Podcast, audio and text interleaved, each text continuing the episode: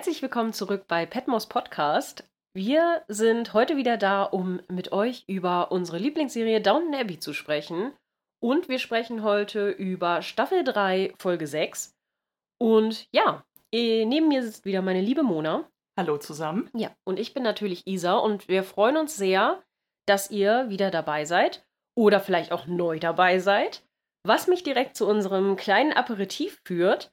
Und zwar haben wir unheimlich viele neue HörerInnen. Ja, Das oh, ist der Hammer. Also, boah, wir waren mega geflasht. Boah, Wir hatten ja, äh, wie ihr wahrscheinlich mitbekommen habt und die ganzen neuen HörerInnen äh, auch, eine kleine Kollaboration mit den ähm, lieben, lieben Leuten von Auf ein Butterbier.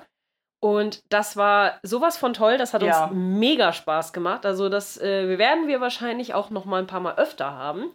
Äh, kleiner Spoiler für die Zukunft, wir werden wahrscheinlich demnächst noch mal eine Kollaboration Mhm. haben, aber mit einem anderen Podcast. Mehr dürfen wir jetzt noch nicht verraten. Genau, mehr wird noch nicht verraten. Ihr dürft aber gerne schon mal äh, munter spekulieren, wer es sein wird. Ja, mega, mega cool war es auf jeden Fall. Wir äh, haben uns mega gefreut. Wir waren super aufgeregt, Ja, total. weil wir ja auch noch nie äh, Bücher besprochen haben. Und äh, ja, aber es hat uns mega Spaß gemacht. Also da auf jeden Fall nochmal riesen, riesen Dank an Nadine und Stefan. Das war einfach toll und wir freuen uns schon, wenn ihr dann bei uns zu Besuch sein werdet irgendwann äh, in naher Zukunft. Und äh, oh ja, ja, das wird sehr cool. Hoffentlich ihr beide, aber wenn nur Stefan kommt, freuen wir uns natürlich auch riesig. absolut. Und ja, also herzlich, herzlich willkommen an die ganzen neuen HörerInnen, auch wenn ihr wahrscheinlich jetzt noch ein bisschen hinterherhängt. Stimmt. Und äh, dementsprechend dann also quasi in, in die Zukunft äh, oder in die Vergangenheit, wie auch immer. Schön, dass ihr dabei seid. Also sagen wir es so, wenn äh, Nadine und Stefan und alle lieben neuen ZuhörerInnen gerade zuhören, es ist und war uns ein Fest. Ja, ein inneres Blumenpflücken. Nein, äh, es ist wirklich sehr, sehr schön und äh, natürlich auch wieder mal herzlich willkommen an alle unsere treuen HörerInnen, die schon von Anfang an dabei sind. Ja, ist einfach richtig krass explodiert. Mhm. Ähm, das hat mega viel gebracht für unseren Podcast auf jeden Fall. Wir hoffen, dass es auf jeden Fall auch so weitergeht und dass ihr natürlich auch dabei bleibt, alle, und äh, uns auch gerne Feedback gibt, wenn ihr irgendwas nicht so toll findet oder irgendwie mega gut findet. Dann hören wir das natürlich auch sehr, sehr gerne. Ist immer balsam für die Seele. Ihr auch Fragen habt oder Dinge, die wir recherchieren sollen für die Folgen, die wir gucken und vorbereiten. Wir Genau. freuen uns auf äh, eure Nachrichten. genau. Äh, und ja, unter dem Gesichtspunkt würde ich sagen, einfach mal Rein in die Vorspeise. rein in die Vorspeise. Widmen wir uns der Vorspeise, wo wir zunächst über SchauspielerInnen, die wir uns herausgesucht haben, sprechen wollen. Unter anderem ein paar Eckdaten, aus welchen Filmen oder Serien kennt man diese SchauspielerInnen vielleicht sogar schon und wer hat eigentlich Regie geführt. Okay. Ja, ich habe natürlich wieder mal Regie und Drehbuch rausgesucht und ein paar SchauspielerInnen, beziehungsweise, ich muss leider zu meiner Schande gestehen, ich habe dieses Mal keine SchauspielerInnen rausgesucht, weil es Hm. niemand Neues gab. Dementsprechend habe ich tatsächlich niemand Neues rausgesucht. Stimmt, Aber in und- der nächsten Folge. Ich wollte gerade sagen, in Staffel 6 nicht, aber wir sind in Folge 6, Staffel 3. Ja, da tatsächlich nicht. äh, genau. Auf jeden Fall äh, Regie und Drehbuch. Regie hat Jeremy Webb wieder geführt, so wie letzte Folge auch schon. Und Drehbuch ist wie immer von Julian Fellows. Ja, Die üblichen Verdächtigen. die üblichen Verdächtigen. Ja, wenn du nichts anderes hast, würde ich, hab sagen, Nichts anderes, nein. dann düsen wir direkt in den Hauptgang. yes. Der Hauptgang ist serviert und schon rein optisch können wir sehen, dass sich Miss Petmore wieder ordentlich Mühe gegeben hat. Wir sind sehr gespannt, wie es schmeckt, denn während wir dinieren, werden wir die Folge wieder Szene für Szene durchgehen und uns einfach überraschen lassen, was so folgt.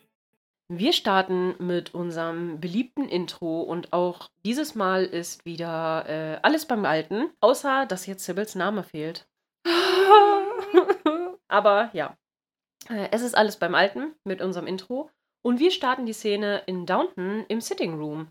Und Robert verabschiedet gerade die restlichen Trauerfeiergäste, die teilweise mit Autos und teilweise zu Fuß von Downton weggehen. Dann haben wir eine Überblende in den Sitting Room und Tom steht stoisch und mit Tränen in den Augen da und Matthew versichert ihm, dass sie ihm helfen werden, egal was es ist, auch wenn alle wie ein Papagei klingen, aber er und auch Mary sind immer für ihn da. Im Raum sitzen auch Violet, Edith, Isabel, Mary und Cora und Robert kommt gerade rein und sagt zu Cora, dass die äh, Thousesks, ja, schwieriger Name, nach ihr gefragt haben, um auf Wiedersehen zu sagen. Cora antwortet nur kühl, ich war hier und wendet dann direkt den Blick von Robert ab. Isabel liest den Raum und möchte sich verabschieden, damit sie nicht weiter stört. Sie erklärt noch, dass sie sich melden sollen, wenn, sie irgendetwas, äh, wenn es irgendetwas gibt, was sie tun kann, um zu helfen. Violet schließt sich Isabel an, damit sie nicht zweimal den Wagen rausschicken müssen. Robert bietet noch an, dass die beiden auch gerne zum Dinner bleiben kommen können, also dass sie sehr willkommen sind zum Dinner, aber Violet lehnt das ab. Trauer macht einen so schrecklich, schrecklich müde. Und dann verabschiedet sie sich sehr freundlich von Cora und rät ihr auch, sich auszuruhen, jetzt wo alles vorbei ist. Violet dreht sich dann kurz in Richtung Tom um, um sich auch von ihm zu verabschieden, aber entscheidet sich dann anders und macht nur noch die Runde bei Mary und Edith. Und Cora fragt dann, äh, ob es wirklich vorbei ist. Wenn ein Kind stirbt, ist es jemals wirklich vorbei? Und Robert schaut sie betreten an und dann wechselt wieder die Szene. Hm. Ja, wir sind downstairs. Äh, Thomas sitzt sehr betrübt am Tisch und Alfred sagt ihm, dass er sich aufheitern sollte. Ein langes Gesicht zu machen, äh, wird ja auch nichts mehr ändern. Anna springt dann für Thomas in die Bresche und sagt Alfred, dass er ihn in Ruhe lassen soll. Niemand kannte Lady Sybil so wie er. Thomas wirft ein Außer dir. Wir beide kannten sie wirklich in den Raum. Fand, Und- ich, fand ich aber schön, ne? Ja. Also ich finde, das zeigt wieder total, Thomas könnte Freunde haben. Ja, Dort bei den Bediensteten. das wollte ich auch. Da kommen noch so zwei Szenen, wo ich da irgendwie ein bisschen was zu, zu sagen habe. Aber äh, genau, ich wollte das nach der Szene nämlich auch sagen, weil das ist, ja, Entschuldigung, ich Nee. greife mal wieder vor. Alles gut. äh, ja, Jimmy bekräftigt Thomas, dass seine Trauer um Sybil nur für ihren Charakter spricht. Und Thomas bedankt sich bei Jimmy und wird aber gleich wieder ein bisschen zu touchy, indem er Jimmys Hand auf seinem Bein nimmt und sie drückt. Jimmy verzieht wieder ein bisschen das Gesicht und dann wechseln wir die Szene. Ja, genau. Und ich fand nämlich auch, dass da hat man so das Gefühl, dass Thomas und Anna so einen Bonding-Moment haben Mhm. über diesen Tod von Sybil, weil die könnten Freunde sein, Voll. wenn die einfach ein bisschen nett wären. Und es kommen jetzt aber ein paar Szenen, wo mir Thomas dann wieder mega leid tut. Ja. Und, ähm, und in Folge 7, ich greife schon mal ein ganz bisschen vorweg, äh, habe ich das Gefühl, dass irgendwie dieser Freundschaftsmoment aber doch nicht mehr ist zwischen denen irgendwie Er so. nimmt aus Gründen ein jähes Ende. ja, ja, das auch. Aber Das ist es nämlich auch. Also diese Szene finde ich vor allem deswegen, oder sagen wir diesen Moment in dieser Szene, Ja. finde ich vor allem deswegen besonders schön, weil er eigentlich von dem her, was wir bisher erlebt haben zwischen Anna und Thomas, ich will nicht sagen unlogisch ist, aber rein theoretisch betrachtet haben die beiden ja kein allzu gutes Verhältnis Genau. zueinander durch diese ganze Geschichte mit Bates. Von Ja. Anfang an waren die sich dann ja mehr oder weniger von Annas Seite aus wahrscheinlich wieder Willen, aber Spinnefeind. Und jetzt so über Sibyls Tod hinweg diese Credits geben zu können mit wir beide kannten sie wirklich und ich respektiere deine Trauer ja, und dass du diese Emotionen hast, fand ich total toll. ja, fand ich auch mega schön. Und äh, das fand ich auch von Anna sehr schön, dass sie Mhm. sich da auch so ein bisschen für ihn in die Bresche wirft. Ja, Das finde ich, äh, also, und ja, weiß ich nicht, das.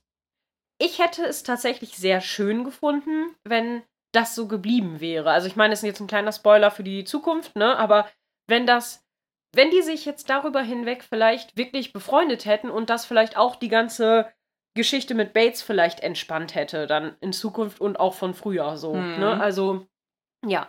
Aber lasst uns ruhig wissen, was ihr dazu denkt und ob ihr denkt, dass eine Freundschaft zwischen Anna und Thomas möglich gewesen wäre. ja. Äh, genau. Wir wechseln die Szene und wir sind im Crawley-Haus und Ethel serviert gerade das Abendbrot und fragt Isabel, ob sie nicht doch lieber im Dining Room ein das einnehmen möchte, aber Isabel verneint. Ich will nur schnell essen und dann früh ins Bett gehen. Ethel erkundigt sich nach dem Gottesdienst und Isabel erklärt, dass er eigentlich ganz schön war. Also eigentlich ganz schön gemacht war. Aber du weißt ja, wie das ist, wenn man junge Leute verliert. Ethel schaut traurig drein und erwidert im Gedanken versunken, ja, wenn man ein Kind verliert, es gibt nichts Schlimmeres. Und Isabel übergeht dies dann aber so ein bisschen und überlegt, ob sie Cora nicht etwas ablenken sollte. Vielleicht können sie ein kleines, äh, vielleicht können sie eine kleine Lunchparty geben. Nichts Förmliches. Nur Lady Grantham und die Mädchen. Ethel schlägt hoffnungsvoll vor, äh, dass sie ja etwas Besonderes kochen könnte. Isabel nimmt dann aber einen Löffel ihrer Suppe und hält kurz inne. Naja, ähm, das müssen wir jetzt nicht sofort entscheiden. Sie schmatzt dann unbegeistert, weil ihr die Suppe offenbar nicht schmeckt. Und dann wechseln wir wieder die Szene. Ey, das ist aber auch echt, ne? Also Isabel, ich muss diese Frau einfach in Frage stellen. Ich sage es ja seit Folgen. Ich sage es ja seit mehreren Folgen immer mal wieder, dass mir ihre Motivation immer wieder schleierhaft und merkwürdig erscheint. Oh ja, da werden Weil wir ja- noch intensiv drüber diskutieren. Weil ja, sie tut oder hat zumindest hier und da äh, Schritte in die Wege geleitet, um etwas Gutes zu tun. Und Mhm. manchmal habe ich aber das Gefühl, es ist nur Balsam für ihre eigene Seele. Ja. Weil in solchen Momenten macht sie auch kein Hehl daraus, dass, ihr, dass sie das Essen von Äffel kacke findet. Ja. Und ihr das überhaupt nicht schmeckt. Sie ist, ja, mm, wenn es kein mm. Mitternachtsmahl werden soll, dann wird es wohl nichts anderes geben als verbrannten Braten. Dankeschön. Aber es ist auch einfach so geil, wie sie einfach die ganze Zeit dann immer auch so richtig offensichtlich so. Mm, toll. so, ui, toll. Oder auch das mit dem Tee. Mit, was ist denn da drin? Äh, Honig, war das nicht richtig? Beim nächsten Mal lieber nicht. Äh, Lass mal lieber. Ekelhaft, du hast meinen Tee verdorben. Das ist ekelhaft. Der ganze Tee war echt ein Problem. Der ganze Honig war echt ein Problem. Aber es geht nicht so schön in den Rhythmus des Nee, Liedes. das stimmt. Ja, auf jeden Fall äh, wechseln wir die Szene. wir sind in Coras Bedroom und Robert äh, kommt rein und fragt Cora, die bereits im Bett sitzt, ob Mm, du er. hast eine Szene übersprungen, wir sind in Marys Bedroom. Oh, so viel Bedroom. Okay. So viele Bedrooms. Hm. ja, ist ja so. also, wir wechseln die Szene und wir sind in Marys Bedroom. Und Mary versteht nicht so recht, warum sie Bates nicht freilassen können. Anna erklärt ihr, dass Mary noch nicht bei Mrs. Bartlett war und dass sie vielleicht die Sache, die sie Anna erzählt hat, nicht vor Mary wiederholen wird. Mary, Mary, Mary, Mary, Hm. Mary stellt fest, äh, dass man sie dann wohl dazu bringen müsste. Ich sage ja nicht, dass alles am Dienstag schon vorbei ist, aber das ist das, was gemacht werden muss. Also Mhm. quasi sie dazu zu bringen. Anna ist sich unsicher. Aber was ist denn, wenn es nicht reicht, um das Urteil zu ändern? Was ist, wenn sie sagen, dass sie was anderes als die Pastete gemacht hat? Mary beruhigt sie dann. Dann hätten sie etwas anderes gefunden. Hör zu, es muss funktionieren. Das ist das, was wir alle jetzt brauchen. Bei diesem Satz fängt Anna an zu weinen und Mary fragt sie, was denn los ist. Und Anna erklärt ihr, dass sie es so sehr rührt, dass Mary wir gesagt hat, also von wir spricht. Und Mary bekräftigt nochmal, dass sie es genauso meint. Wir brauchen gute Neuigkeiten in diesem Haus, Anna, und das ist es. Das muss es sein. Mary drückt fest ihre Hand und Anna nickt dann zustimmend. Und dann wechseln wir wieder die Szene. Und ich finde, das ist eine starke Szene und Mhm. wieder mal einer von diesen ganz, ganz tollen Bonding-Momenten von Anna und Mary, ne? Ja, also, stimmt. und ich, ich finde das auch so schön, dass die auch wirklich, obwohl die eine die, die Bedienstete und die anderen die, die Herrin quasi ist, Ja. dass die trotzdem so eine freundschaftliche Beziehung haben. Das ist einfach so schön und ach, ja. Absolut. Es fühlt sich einfach auch mal gut an. Mhm. Immerhin. Auch wenn alles gerade sehr düster ist, auch da Mhm. unten. Ja. Äh, wir sind jetzt in Coras Bedroom und Robert kommt rein und fragt Cora, die bereits im Bett sitzt, ob er heute Nacht wieder hier einziehen darf. Cora sagt kühl und ohne ihn anzusehen, heute Nacht nicht. Ich denke, ich werde noch eine Weile allein schlafen wollen. Robert nickt. Äh, wenn du dir sicher bist, Cora bestätigt diese Aussage nochmal. Das bin ich.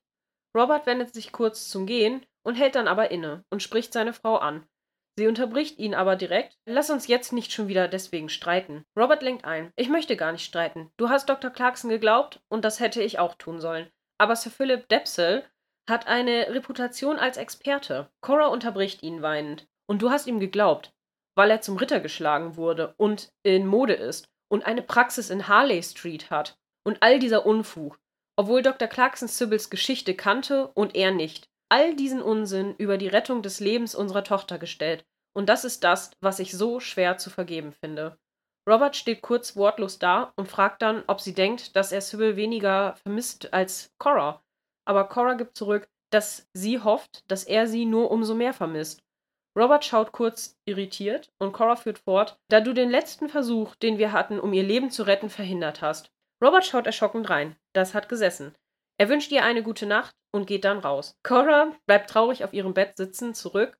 Und dann haben wir eine Überblende in den Flur, wo Robert äh, steht und sich noch einmal umdreht und dann aber in den Gang weitergeht. Dabei rollt auch ihm eine Träne übers Gesicht und er räuspert sich, um eine, seinen Kloß im Hals zu lösen. Und dann wechseln wir die Szene. Oh. Aber bevor wir das tun, habe ich ein bisschen Recherche, damit es nicht ganz so schwer wird. Und zwar über die Harley Street. Das Mhm. fand ich nämlich relativ interessant. Ähm, die Harley Street ist eine Straße in der Londoner City of Westminster und die seit der zweiten Hälfte des 19. Jahrhunderts für die große Zahl an Ärzten bekannt ist, ähm, die sich in dieser Straße niedergelassen haben. Seit dem 19. Jahrhundert hat die Zahl an Ärzten, Krankenhäusern und medizinischen Einrichtungen in der Harley Street und in der unmittelbaren Umgebung stark äh, zugenommen. 1852 ließ sich der bekannte Arzt William Jenner in der Straße nieder. Eins der ersten Krankenhäuser, die dort bekannt, äh, eröffnet haben, äh, war 1853. Das kurzzeitig von Florence Nightingale, die hatten wir schon mal, ne? Mhm, über die hatten wir schon mal Recherche, äh, geleitet wurde. Und es hieß Establishment for Sick Gentlewomen. Fand ich ziemlich cool. Ähm, von 1845 bis 1927 befand sich in der Harley Street auch die äh, Governors Benevolent Institution. Und das ist die äh, für alte und kranke Gouvernanten, dass die da quasi so ein, so ein Altenheim hatten. Mhm. Ähm, genau, und 1860 gab es in der Straße 20 niedergelassene Ärzte. Dann im Jahre 1900 waren es schon 80 und 1914 waren es 200. Und Boah. inzwischen sind es über 1000. Das ist richtig krass. Und ich habe das mal vorhin natürlich gegoogelt. Und in der Harley Street, ich habe mal Gynäkologe Harley Street gesucht, weil ich geguckt habe, ob es vielleicht diese Praxis von Mhm. Depsel wirklich gibt. Also die gibt es nicht. Aber es gibt irgendwie, allein in dieser Praxis gibt es, glaube ich, 20 gynäkologische Praxen. Boah. Ja, nur in dieser Straße, wo ich so dachte, das ist ja mal easy da einzufinden, ne? Das ist ja Mhm. richtig gut. Hier ist es nicht so leicht. Naja. Tatsächlich ähm, können wir über die Szene noch ein bisschen diskutieren, Mhm. weil ähm, ah, ich finde es halt irgendwie so tragisch. Mir tat Robert äh, bei der Überblende in den Flur einfach wahnsinnig leid, Ja. weil ähm, Cora geht ja wirklich mega hart mit ihm ins Gericht und macht ihm Mhm. ja nicht gerade versteckt den Vorwurf, dass er für den Tod ihrer Tochter verantwortlich ist und das tut ja dann nochmal doppelt weh. Oh ja. Da tat er mir also richtig, richtig leid, auch wenn ähm, wir ja in der Folge vorher ja durchaus gesagt haben, ey, ne, also an und für sich hatte Cora ja völlig recht zu sagen, wieso glaubst du dem Arzt, der die Krankengeschichte unserer Tochter nicht kennt, mehr als dem Arzt, der sie kennt. Aber ähm, auch wenn ich Cora durchaus nachvollziehen kann, weil du in so einer Situation immer einen Schuldigen suchst Mhm. und das gerade so eine Situation ist, die sich irgendwie anbietet, oh, sie grämt sich auch schon ziemlich hart, ne? Also, sie ist auch unfair.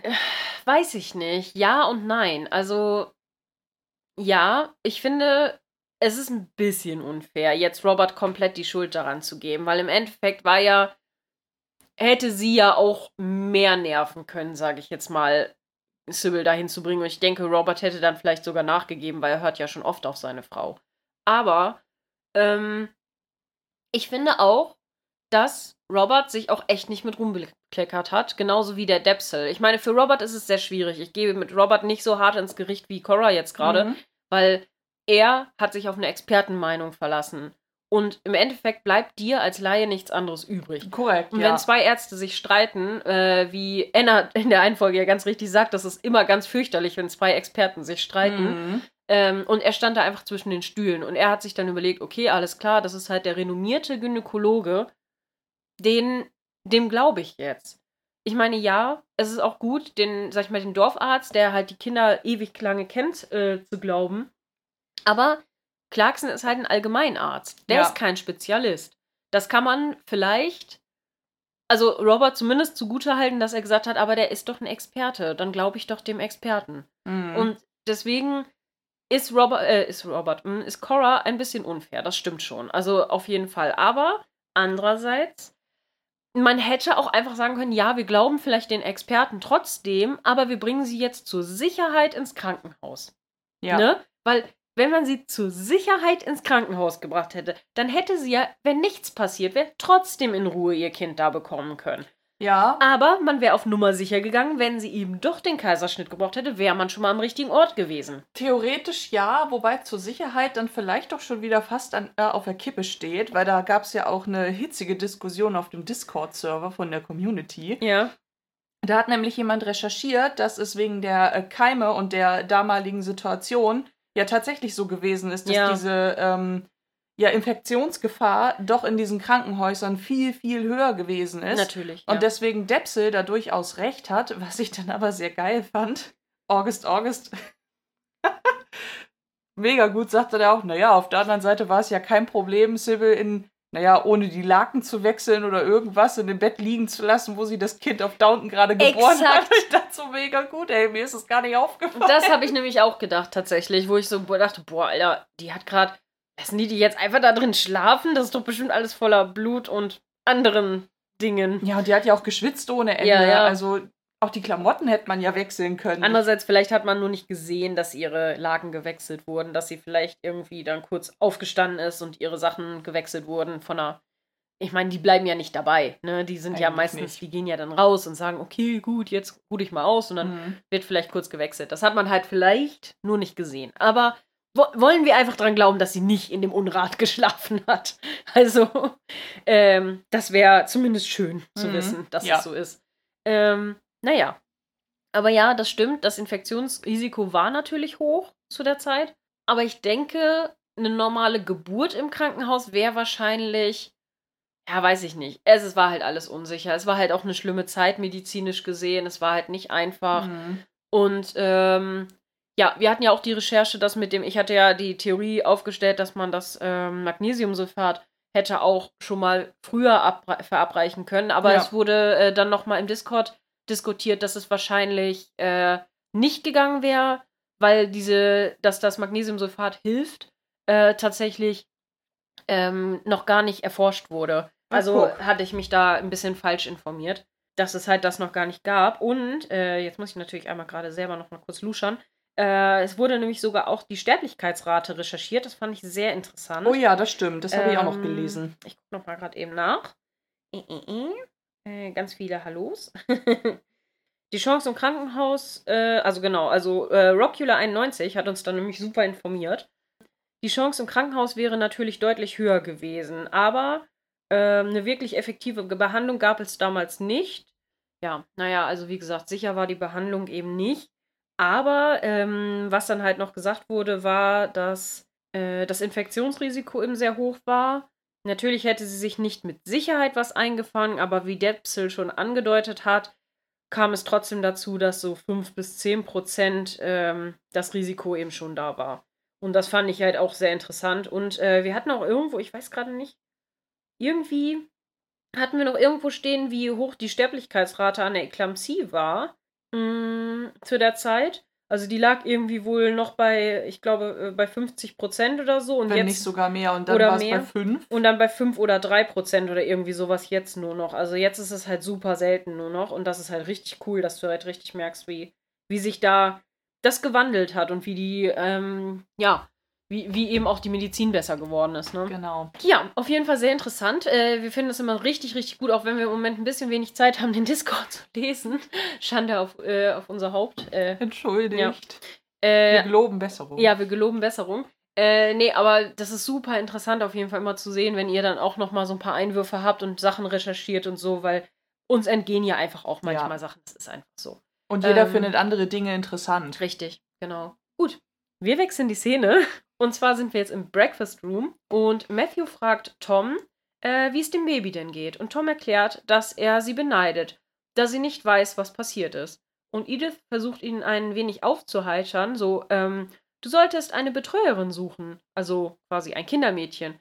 Ähm, wenn sie abgestillt ist, dann wird sie jemanden brauchen, der nach ihr sieht, solange wie du noch hier bist. Vielleicht ein Mädchen aus dem Dorf. Und Tom erklärt, dass er aber nicht hierbleiben wird. Zumindest nur, bis er einen Job gefunden hat. Edith erklärt, dass es dafür aber keine Eile gibt und Matthew pflichtet ihr dabei. Robert erklärt, dass er es wie Tom sieht. Ähm, er muss zusehen, dass er sich wieder ein Leben aufbaut. Arsch. Ah. Entschuldigung. Edith erwidert, äh, ja, irgendwann, aber nicht sofort. Dann wendet sie sich an Tom. Äh, jetzt, wo, du, wo die Beerdigung vorbei ist, sollten wir über die Taufe nachdenken. Weißt du schon, wie du sie nennen möchtest? Tom erklärt, dass er sie gerne Sybil nennen möchte. Und Matthew stimmt ihm lächelnd zu, so naturally, so natürlich. Und lächelt ihn dann so freundlich an. Tom lächelt zurück. Kurz, also das ist auch das erste Mal so gefühlt, dass ihm mal wieder so ein kleines Schmunzeln oder Lächeln Mhm. über die Wange huscht. Und Robert schluckt etwas. Denkst du nicht, dass es etwas schmerzhaft sein wird? Tom stimmt ihm zu. Am Anfang wird es schmerzhaft sein, aber ich möchte mich immer an ihre Mutter erinnern, wenn ich sie ansehe. Edith lächelt etwas gequält. Natürlich möchtest du das. Und sie würde das auch wollen, denn dass man sich an sie erinnert. Ich werde heute Nachmittag mit Travis reden. Tom fragt sie bedrückt, warum sie zu Travis gehen möchte. Und Edith erklärt, ähm, ja, um das Datum festzulegen. Also für die Taufe das Also, Datum genau, festzulegen. Ne? Genau. Äh, Edith erklärt, dass sie das Datum festlegen möchte und Tom widerspricht ihr aber. Äh, sie wird katholisch sein. Robert schaut erschrocken auf und so, wie bitte? So, excuse me? Und Branson macht den Punkt nochmal klarer. Meine Tochter ist irisch und wird katholisch sein, so wie ihr Vater. Robert ist außer sich. Mit einem kurzen Blick zu Edith, die nur kurz den Kopf schüttelt, lässt, er, äh, lässt ihn sich aber wieder einkriegen. Er räuspert sich und steht dann auf. Äh, ich werde mich wohl äh, an meiner Arbeit widmen. Und Robert nimmt dann die Zeitung und geht. Und Tom guckt noch etwas betreten rein und auch Matthew findet die Situation etwas unangenehm. Offensichtlich. Und dann wechseln wir wieder die Szene. Vorher muss ich noch kurz erwähnen, da fand ich die Kameraführung ganz witzig, denn wenn die Kamera auf Robert schwenkt, der Mhm. ja mit dieser Nachricht, dass das Kind katholisch getauft werden soll, gar nicht einverstanden ist, Ja. sehen wir im Hintergrund Carson und beide haben genau den gleichen I beg your pardon, this Are you fucking kidding me Gesichtsausdruck drauf. Wo ich mir so denke, Sehr ja, gut. ja, Carson, du musstest ja mal wieder die Meinung von Robert spiegeln. Vielen Dank. Ja, auch. er ist aber auch. Ja, wie, wie war das mal irgendwann? Die Dienstboten sind meist konservativer als ihre, ihre Herren, ne? Ja, Mhm. und das ist, stimmt auch einfach bei Carsten so sehr. Ist so. Ja. Wir wechseln die Szene und wir sind in Downton Village auf der Straße.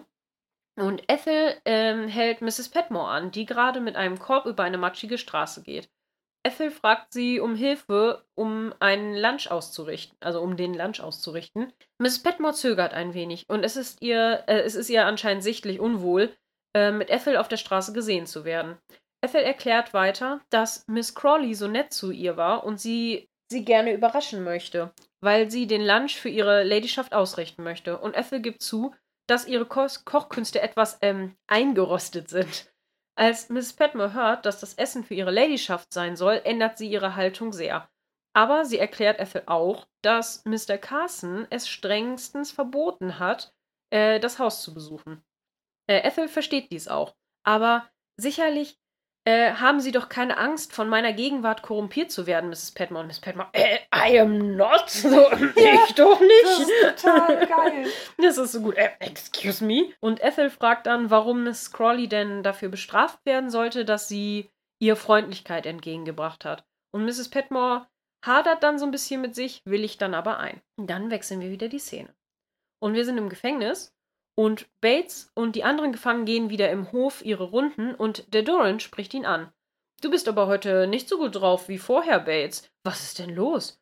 Bates erwidert nur, dass es ihm gut geht und warum der Doran denn sowas fragt. Er antwortet dann oder fragt dann so rhetorisch an Craig gewandt, naja, vielleicht ist ja irgendwie eine kleine Intrige, die ihnen ihr da, die ihnen ihr Dasein hier erleichtern würde, nicht so ausgegangen, wie sie erwartet haben.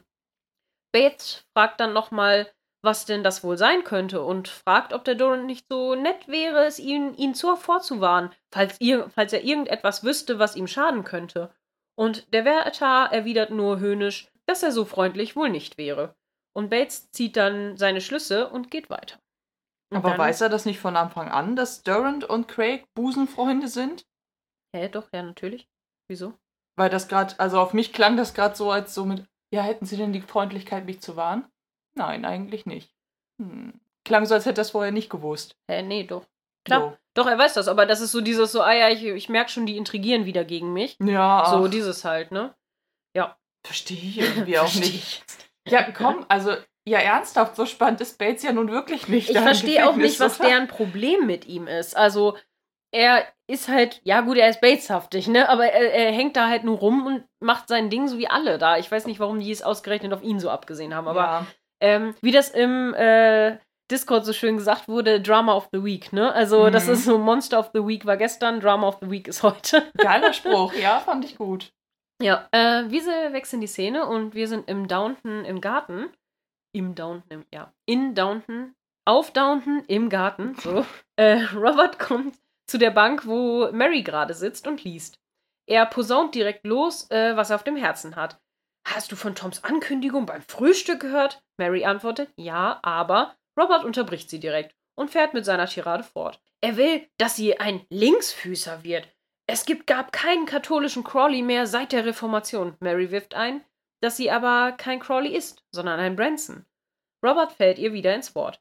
Ach, die einzige Chance im Leben, die das Mädchen hat, ist doch wegen des Blutes ihrer Mutter. Mary erwähnt, ich finde das nicht. Und Sybil, Robert grätscht schon wieder rein und sagt, dass, äh, und das ist ja die nächste Sache. Ich finde es ghoulisch, also morbide, äh, sie nach Sybil zu benennen.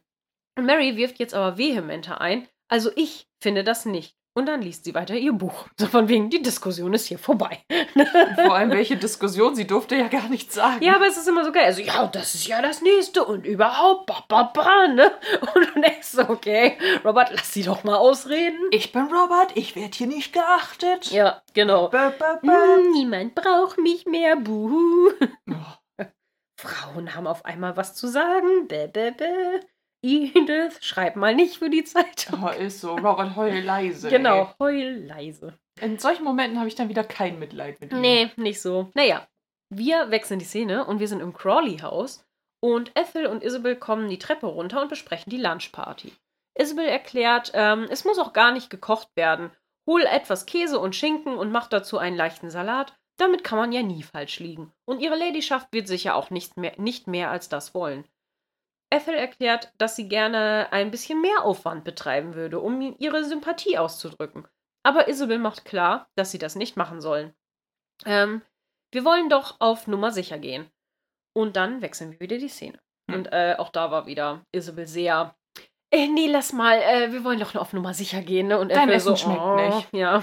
So richtig, sie guckt dann auch so, mm, okay. Hey, aber ganz ehrlich, auch bei einer Vinaigrette für einen Salat kann man, könnte eine Menge schief gehen. Äh, ja, das kann man. Also- das kann immer passieren. Ja, ich meine ja nur, weil die Behauptung, dass bei einem Salat nichts schief gehen kann, Ja, naja. schwierig ist, schwierig. Genau. Wir wechseln die Szene und wir sind im Dowager-Haus und Robert spricht gerade mit Violet. Sie fragt, ob er sich mal Gedanken darüber gemacht hat, äh, dass ein Großteil ihrer Erziehung durch den Einfluss von Tom beeinflusst wird. Und Robert erklärt, dass er sich da noch nicht so viel Gedanken drüber gemacht hat. Violet empfiehlt, dass er sich dann be- besser welche darüber macht. Aber was denkt Cora denn über die Sache? Robert erzählt ihr, dass sie nicht so viel sagt, zumindest nicht zu ihm. Violet fragt dann, ob sie ihn immer noch für alles verantwortlich macht, und Robert bejaht dies. Ich befürchte, sie trauert um ihre Ehe genauso wie um Sybil. Violet führt an, Robert, people like us are never unhappily married. Robert setzt sich und fragt, was man machen soll, wenn es denn doch so sein sollte. Und Violet antwortet auf eine sehr auswendig gelehrte Art und Weise, na dann sind die Ehepartner eben gerade nicht in der Lage, so viel Zeit miteinander zu verbringen, wie sie es gern würden. Und äh, Robert schaut dann resigniert drein. Was, soll denn, was sollen wir denn jetzt machen? Soll ich nach London gehen für eine Weile? Violet erklärt, dass Cora auch nach New York gehen könnte, um diese Frau zu sehen. ähm, aber ist es denn wirklich notwendig? Robert erklärt, dass er gerade, also dass er in dieser Hinsicht gerade irgendwie überhaupt nicht klar sehen kann. Und Violet gibt ihm einen mütterlichen Rat. Ihr beide wurdet vor die größte Aufgabe gestellt, die man sich vorstellen kann. Und ich spreche nicht oft von Angelegenheiten des Herzens, da es nur selten hilfreich ist, dies zu tun. Aber ich kenne den Schmerz nur allzu gut, wenn es gebrochen wird.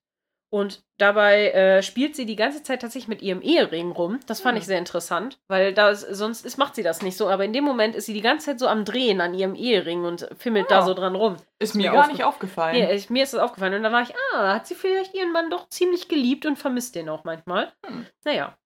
Und äh, Robert bedankt sich dann aber bei seiner Mutter und dann wechseln wir wieder die Szene. Ja. Ich fand auf jeden Fall, war das ein schöner Moment zwischen den Mhm. beiden. Vor allen Dingen, weil Violet da ja auch irgendwie ein paar ganz gute Sachen sagt. Also Ja. finde ich, finde ich schon ganz gut. Ähm, ja, wir wechseln die Szene und wir sind in Downton in der Küche. Und Daisy rennt durch die Küche und gibt Anweisungen la Mrs. Petmore. Und äh, was steht ihr hier noch so rum? Habt ihr keine eigene Arbeit zu tun? Und Jimmy erwidert, dass sie das Silber später polieren werden, weil Carson möchte, dass sie damit warten. Ivy beklagt sich, dass sie die Arbeitszeiten von den beiden gern mal hätte. Und Alfred stellt fest, dass Ivy irgendwie, naja, irgendwie so aussieht. Er weiß aber auch eigentlich nicht genau, was er gerade dazu denken soll. Und Ivy lächelt irritiert und in dem Moment kommt dann auch Daisy wieder vorbeigefegt und erinnert sie daran, dass sie morgen auch Daisys Arbeiten übernehmen muss, weil sie zu Mr. Mason fährt. Alfred erklärt, dass er die Farmer beneidet. Keiner, der ihnen etwas vorschreibt, sie sind ihre eigenen Herren. Daisy bekräftigt, dass das nicht stimmt. Sie sind nicht ihre eigenen Herren. Sie, kommen, sie bekommen ihre Anweisungen von der Sonne, dem Schnee, dem Wind und dem Regen. Hat sie völlig recht. Ja, das stimmt. Und mal abgesehen davon bist du trotzdem meistens Pächter gewesen und Richtig. hast irgendwie einen, einen Landlord gehabt, dem du noch Abgaben zahlen musst. Und Ja. meistens war das auch, wenn die Ernte nicht gut war, war das echt, also es ist schon ein hartes Leben, ne? So Voll. einfach ist das nicht, wie er sich das da vorstellt. Ja, in dem Moment kommt dann Mrs. Petmore wieder rein und fragt sie, ob die Küche jetzt die neue Servants Hall ist. Und was sie mit der alten gemacht haben, wundert sie sich. Die beiden Footmen verstehen den Wink mit dem Zaunfall und verschwinden schnell aus der Küche. Man sieht, wie Mrs. Petmore ein paar handgeschriebene Zettel in eine Kladde verschwinden lässt. Sie dreht sich um und sieht, dass Ivy sie anschaut. Und dann, was starrst du mich so an? Ivy erwidert, A cat can look at a king. Mhm. Und Mrs. Petmore antwortet nur schnippisch, but not at a cook.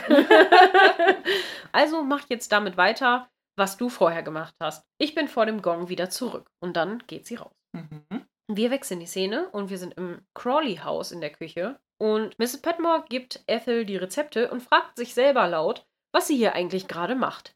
Ethel erwidert, dass sie hier ist, weil sie freundlich ist. Mrs. Petmore fragt, ach ja, bin ich das? So, am I? und ich fand das so geil. Ich habe überlegt, ob es mein Lieblingszitat ist, weil ich das richtig Mhm. gut finde. Ethel schaut dann skeptisch auf die Rezepte. Eine Lachsmus? Ich bin nicht sicher, ob ich das kann. Mrs. Petmore erklärt ihr barsch, dass jeder, der einigermaßen Kontrolle über seine Gliedmaßen hat, eine Lachsmus machen kann. Ethel liest weiter. Lammkoteletts, Portmanteau. Oh, ich bin mir nicht sicher. Mrs. Petmore wird etwas ungehaltener. Jeder kann ein bisschen Lamm, Hähnchenleber und ein bisschen Petersilie klein schneiden. Oder willst du ihnen doch lieber Brot und Käse servieren? Warum bin ich dann hier? Ethel reißt sich zusammen und erklärt, dass sie es versuchen wird. Und dann wechseln wir wieder die Szene. Brot und Käse. Ja, ist auch Geil. nicht schlecht, aber äh, ich finde es lustig. Aber es ist wieder dieses typisch Ethel-Ding, ne? So, Mhm. ah, mh, ah, weiß ich jetzt auch nicht. Und, ah, und dann so, Ethel. Und sie, ja, nein, sie haben recht. Ich reiß mich jetzt zusammen. Ist okay, ich werde es versuchen. Und ich denke so, gut, endlich. Ja, man kann ja nicht einen Rückzieher machen, wenn die andere Person schon da ist, um Ja. dir zu helfen. Sonst wäre es ja mal wieder nicht zu Ende Ich meine, gedacht das gewesen. Kann man schon, aber es ist halt trotzdem. Naja. Mhm. Äh, genau. Wir wechseln die Szene und wir sind in Downton auf der Bibliothek. In Downton auf der Bibliothek, genau. Genau. Wir sind auf Downton in der Bibliothek und Isabel kommt rein und entschuldigt sich für ihr spontanes Erscheinen. Cora schaut sie gruselig grinsend an. Oh ja. Oh ja. Isabel bemerkt, dass sie schon äh, in Din in der Dinnergarderobe sind und erkennt, dass es bereits etwas später ist, als sie gedacht hatte. Cora erklärt höflich, äh, dass es auch recht spontan war mit dem Dinner. Und ich denke so, nein, eigentlich esst ihr immer zur selben Zeitgefühl. Also ich weiß gar nicht, ob das wirklich so spontan war. Aber ich Ach, glaube, so sie meinen, dass sie ein, ein richtiges Dinner machen Ach, wahrscheinlich. das ist ne? witzig, weil im Deutschen sagt sie, ähm, sie sind einfach nur früher dran als sonst. Ah, okay. Sie sagt, im Englischen sagt sie nämlich, äh, it was quite spontaneous. Okay, nee, das sagt sie im Okay. Deutschen nicht. Mm, Okay. Isabel kommt direkt zur Sache und erzählt, dass sie etwas geplant hat für Cora und die Mädchen und sie gerne einladen möchte. In dem Moment schaltet sich Violet ein, die auf dem Sofa sitzt und bisher unbemerkt war. Äh, zähle ich als eins der Mädchen? Isabel erschreckt sich so richtig, Richtig geil. dass Violet da sitzt und erwidert schnell, ähm, ja, natürlich. Cora lehnt freundlich ab. Äh, das ist wirklich sehr nett, aber ich gehe aktuell nicht aus. Isabel fährt dann beharrlich fort. Es wird niemand da sein außer mir. Und ein kleiner Spaziergang ins Dorf könnte vielleicht ein paar Spinnenweben davontragen. Cora erklärt wieder den Tränen nahe, dass sie nur ihre Sorge mit sich bringen würde. In dem Moment kommt Mary und Matthew rein und sind überrascht, dass Isabel da ist. Violet erklärt die Lage. Cousin Isabel hat Cora, Mary und Edith am Donnerstag zum Lunchen eingeladen. Mary findet das sehr nett und bedankt sich. Auch Robert und Edith betreten den Raum und Robert fragt, ob sie den, äh, ob sie denn zum Dinner gekommen ist. Isabel lehnt ab. Äh, ich bin völlig falsch angezogen. Violet stellt fest, dass Mr. Travis bestimmt kein Auge für Mode hat und Mary besteht darauf, dass sie bleibt. Äh, wir könnten wirklich etwas Aufheiterung gebrauchen. Isabel schaut, äh, Isabel schaut dann etwas betreten und dann wechseln wir die Szene. Aber ich habe eine Frage. Hat Isabel das geplant, damit sie nicht Ethels Essen essen muss? Ah. Habe ich nämlich überlegt, weil sie dann ja, weil sie auch so ein bisschen so zögerlich ist, ach nein, ich wäre ja völlig falsch angezogen. Oder nein, bitte bleib, unbedingt. Und sie, ah, hm, weil die, die weiß ja, wann die essen sonst so. Und ja, das stimmt. also in, in deinem Kontext im Deutschen, finde ich, macht es noch eher Sinn, dass sie ein bisschen früher dran sind und dass sie sagt, oh, ah, hm, Mist, ne, Mhm. bin ich doch so spät. Ähm, und, äh, aber ich fand in meinem Kontext im Englischen klang es eher so mit, ah, es war auch sehr spontan, dass Cora quasi nur höflich ist und Isabel aber ganz genau wusste, dass die jetzt so ungefähr zu der Zeit Ach anfangen so. zu essen und äh, sich, äh, ob sie sich wirklich in der Zeit vertan hat. Also das finde ich auf jeden Fall interessant. So, hat sie das mit Absicht gemacht, damit sie nicht zu Hause essen muss? Kommt ja auch ganz drauf an, wie ist Isabel angereist, ne? Hat sie sich ein, ein Taxi bestellt, weil dann glaub, wäre sie ja schneller gelaufen. oder ist sie gelaufen? Ich glaub, sie weil Laufen gelaufen. dauert ja länger. Ja. Und vor allem, also jetzt, gut, okay, jetzt äh, Isabel hat ja aufgrund ihrer Statur jetzt nicht die Figur, wie sie Cora und Mary und so haben, aber Ja. ich frage mich, das ist ein Riesenhaus. Ja. Hätte man ihr nicht einfach was leihen können?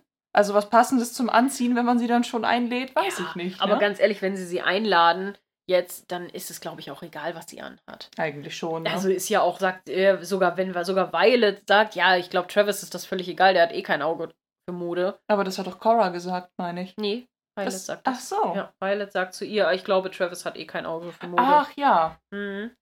Also, ja. Aber ich finde es Hm. irgendwie nett von Mary, dass sie sagt, doch, doch, bitte bleib, ne? Wir können etwas Aufheiterung gebrauchen. Das finde ich irgendwie ganz schön, weil, Hm. sagen wir so, Isabel sorgt ja schon öfter mal für Gesprächsthemen oder das für, für irgendwie, dass man da ein bisschen schmunzeln muss und so. Das äh, passiert ja doch schon öfter mal. Man könnte auch sagen, für Stunk. Für Stunk. ja. Wir wechseln die Szene und wir sind in der Küche.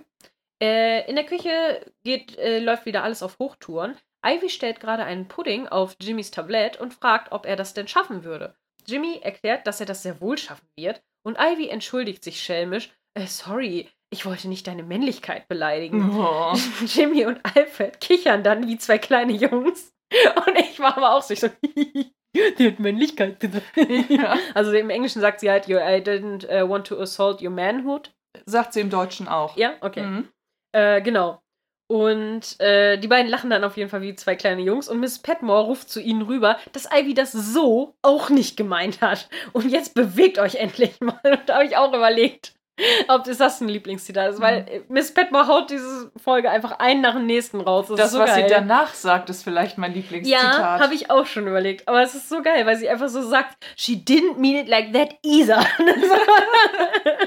und, naja, und dann gehen die beiden auf jeden Fall weg.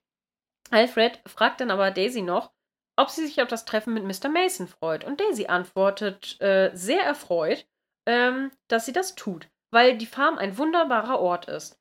Ivy sagt, dass Alfred doch mit ihr dorthin gehen sollte. Und Alfred gibt ihr zurück, ähm, dass er aber auch mit Ivy ausgehen könnte. Und in dem Moment schaltet sich Mrs. Petmore vehement ein. Wisst ihr, was euer Problem ist? Ich, ihr jungen Leute seid alle in die falsche Person verliebt. Und jetzt macht einen Abflug. Ja, richtig geil. Das ist so geil. Ich liebe das so. Die ist so geil, diese Folge wieder mal. Oh, schön. Dein Autocorrect ist aber auch schön. Ihr jungen Leute seid alle in die Flasche-Person verliebt. Ja, mein Autocorrect ist super. Vielleicht haben wir diese Folge einfach das gleiche Lieblingszitat. Ja, mal gucken. Weil das ist schon, es ist schon strong. Es ist schon strong, es ist schon strong, ja. Wir wechseln die Szene in den Dining Room und Mr. Travis stellt fest, dass doch etwas sehr Unenglisches an der romanischen Kirche ist. Völliger Unfug. ja. Tom gibt zurück. Ähm, da er ein Ire ist, ist ihm das ziemlich egal. Ich so, schön, schön, Tom. Travis führt fort, dass er denkt, dass Gott diese ganze heidnischen Sachen wie Glocken und Räucherwert nicht glücklich stimmen. Tom gibt sarkastisch zurück. Ah, verstehe. Also ist er auch nicht zufrieden mit, den gesamten, mit der gesamten Bevölkerung von Frankreich und Italien. Travis gibt zurück, dass er nicht so zufrieden ist wie mit den Lobpreisungen der Anglikalen. Und Edith äh, schaltet sich ein und sagt, und Südamerika und Portugal, haben die den Punkt auch verfehlt? Travis versichert, dass er nicht unfreundlich klingen wollte. Es gibt da bestimmt einige Individuen, äh, Individuen. Es gibt da bestimmt einige Individuen, die ihn gnädig stimmen.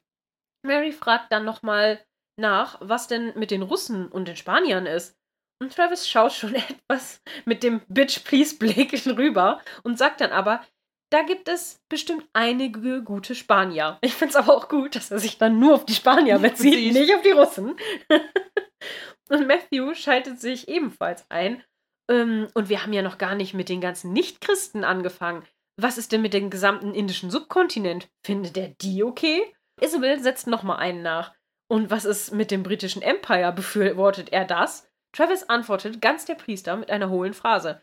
Wenn Sie meinen, dass er das Verbreiten des, der christlichen Lehre befürwortet, ja, dann tut er das. Oh, weißt du, war so, eigentlich hätte ich mir gewünscht, dass er die Hände erhebt und sagt, die Wege des Herrn sind sind, unergründlich. unergründlich. Ohne Scheiß, genau, da habe ich auch drauf gewartet. Aber ganz so hohl ist es dann nicht geworden. ähm, Robert wirft sich in den Ring und stimmt Travis zu. Ich bin auch dafür. Armer Mr. Travis, ihr verbündet euch alle gegen ihn. Mary erklärt, dass Robert und Violet sich gegen Tom verbünden, aber Violet widerspricht ihr. Ich nicht. Die Dowager, die Dowager Duchess of Norfolk ist eine sehr gute Freundin von mir und sie ist katholischer als der Papst selbst. Fand ich auch sehr gut.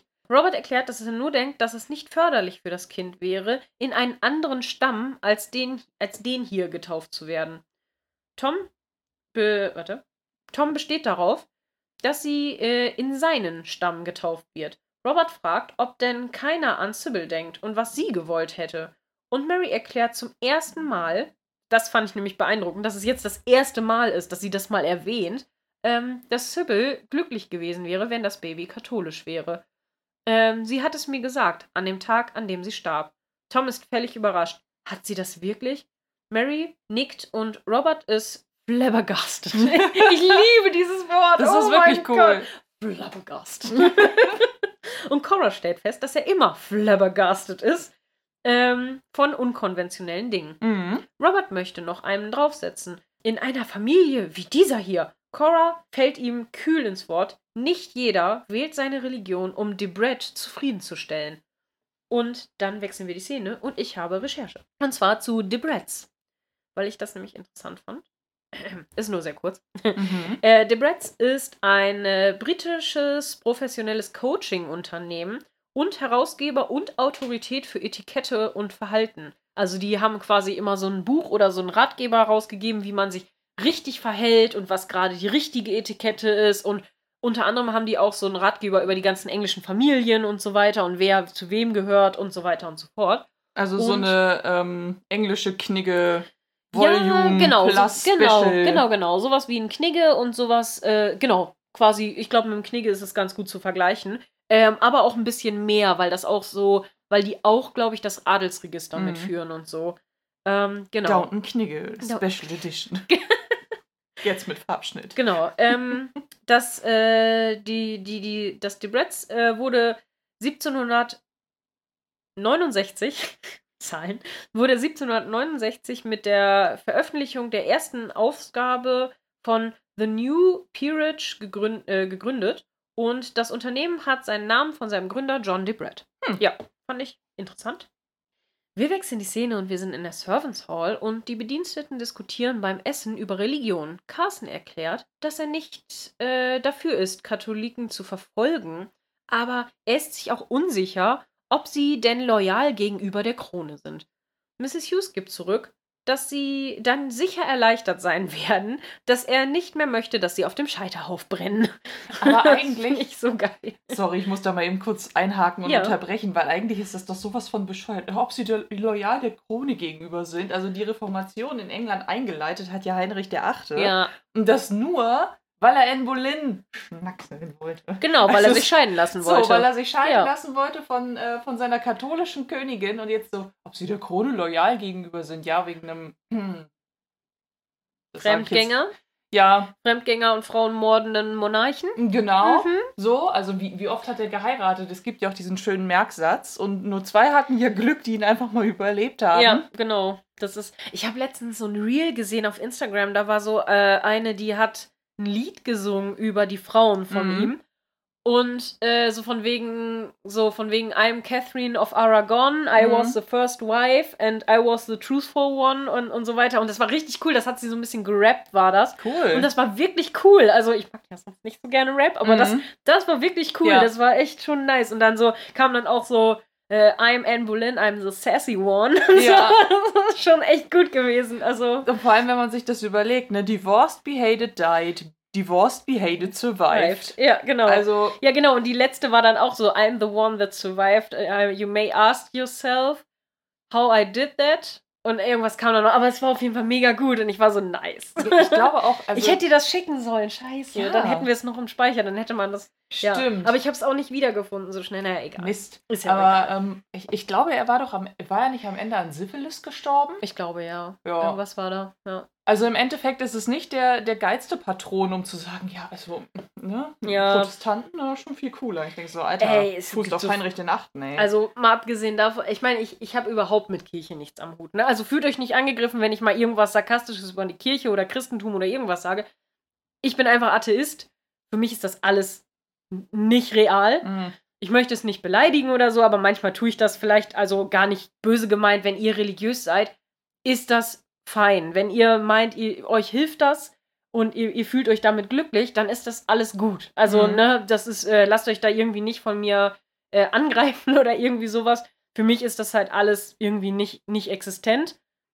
Und Ich mache mich halt oft drüber lustig, weil ich es halt manchmal ziemlich albern finde, wie viele Kirchen vieles handhaben Mhm. ähm, und wie, ja, doppelmoralisch halt einfach auch vieles ist.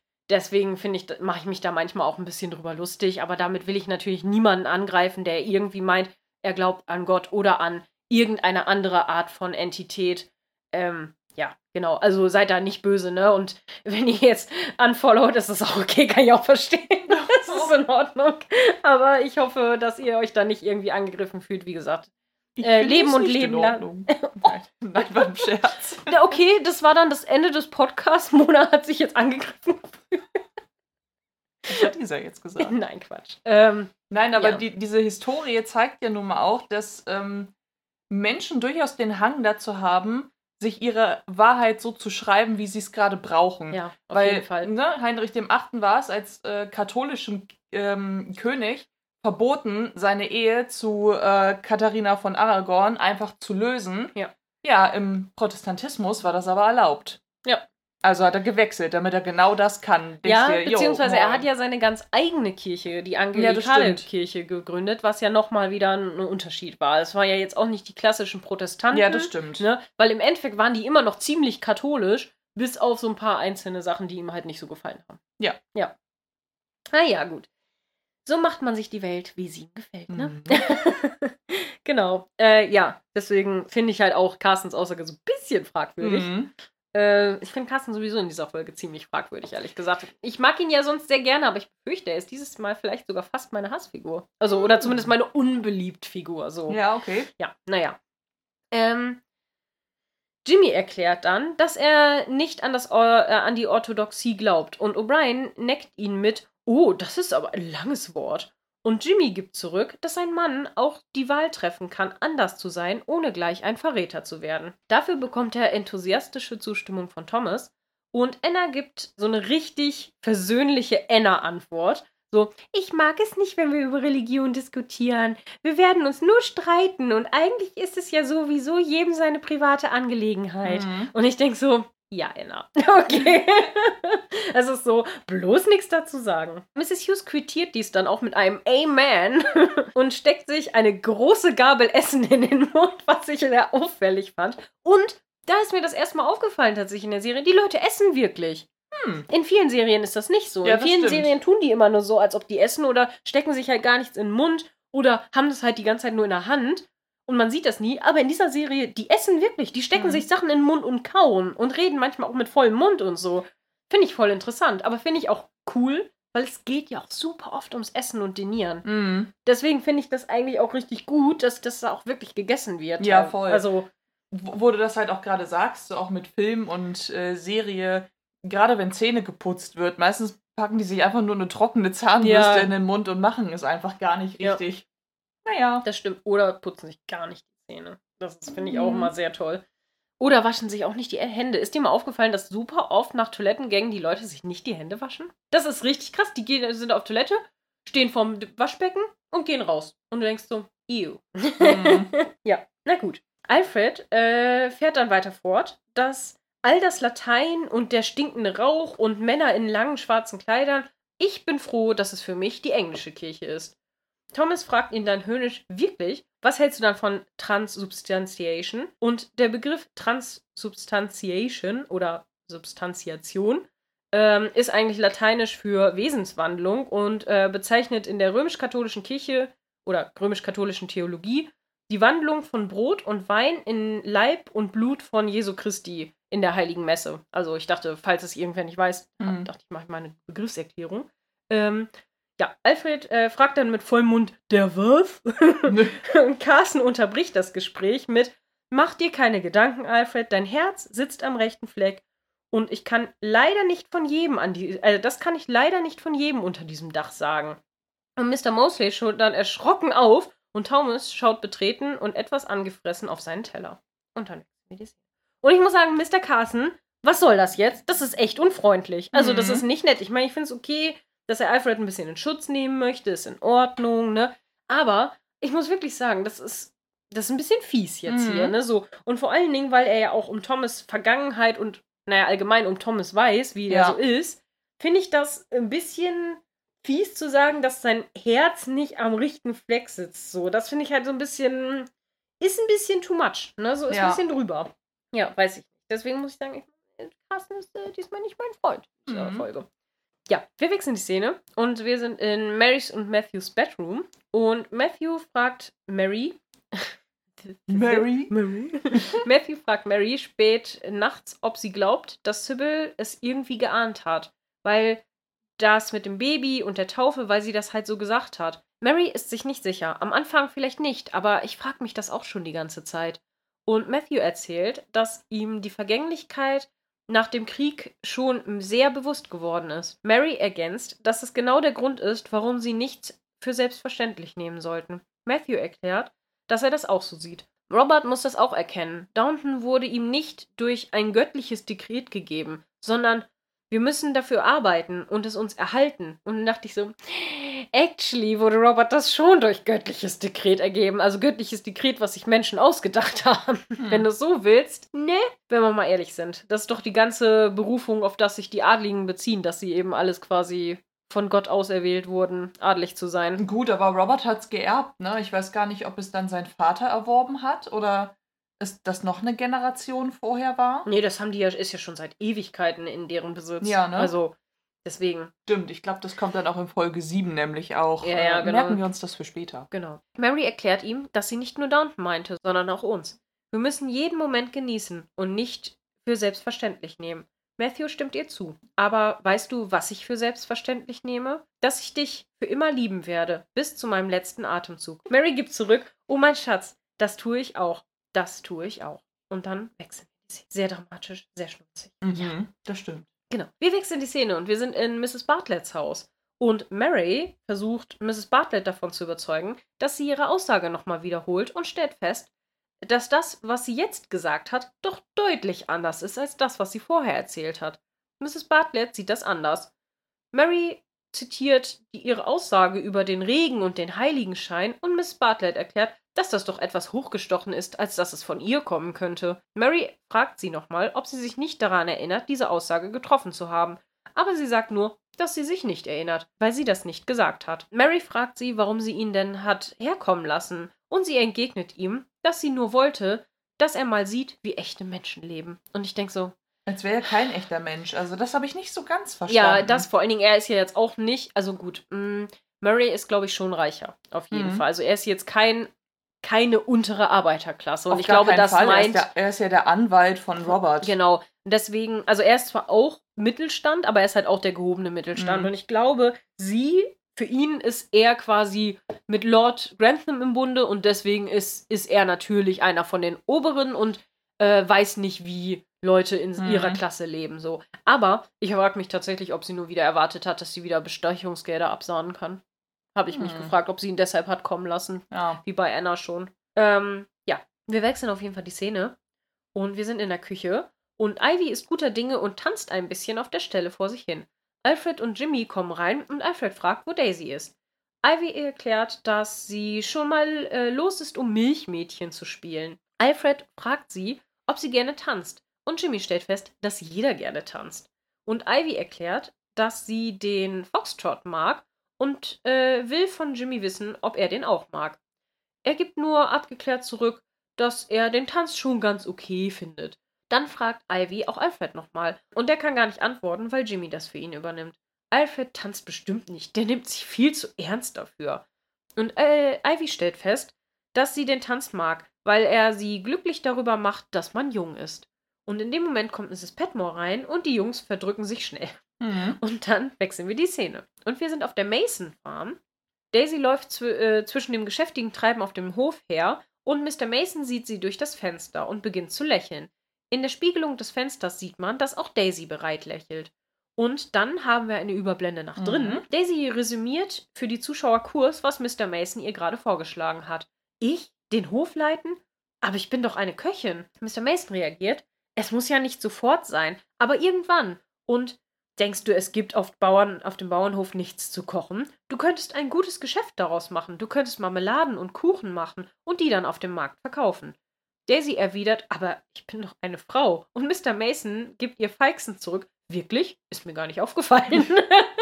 Oh, ich das fand ich auch super süß, das Zitat. Ich finde das vor allem schön, dass die beiden jetzt so ein wahnsinnig gutes Verhältnis Ja. zueinander haben, weil wenn wir uns daran erinnern, dass Daisy das ja am Anfang gar nicht wirklich wollte und ihr das voll unangenehm war, Ja, fühlt sich das jetzt zwischen den beiden total natürlich an. ich finde auch. Und das ist so schön. Und weil er, ich finde, er sieht ja in ihr auch mehr als nur seine ähm, Schwiegertochter. Schwiegertochter, sondern für ihn ist sie ja richtig so seine Tochter geworden. Mhm. Und das finde ich voll schön. Das, ja, weiß ich nicht. Das fühlt sich einfach richtig gut an, dass sie da so wie so einen stolzen Papa zu Hause hat. So, Mhm. ne? Also finde ich halt richtig cool. Ja, genau. Äh, er fährt fort, dass äh, es Witwen gibt, die Pachten abschließen. Und du bist im Herrenhaus beliebt. Sie werden dir, sie werden dir nicht Nein sagen. Ich besitze bereits alle Geräte und das Vieh. Und ich habe auch ganz gut was beiseite gelegt. Es ist harte Arbeit, aber das bist du ja gewohnt. Daisy erklärt, dass sie das jetzt nicht beantworten kann und Mr. Mason versteht das auch. Natürlich nicht, aber denk darüber nach und denk auch über das hier nach. Mein Traum wäre es, wenn du hier bei mir leben würdest und ich dir alles und ich dich alles lehren könnte.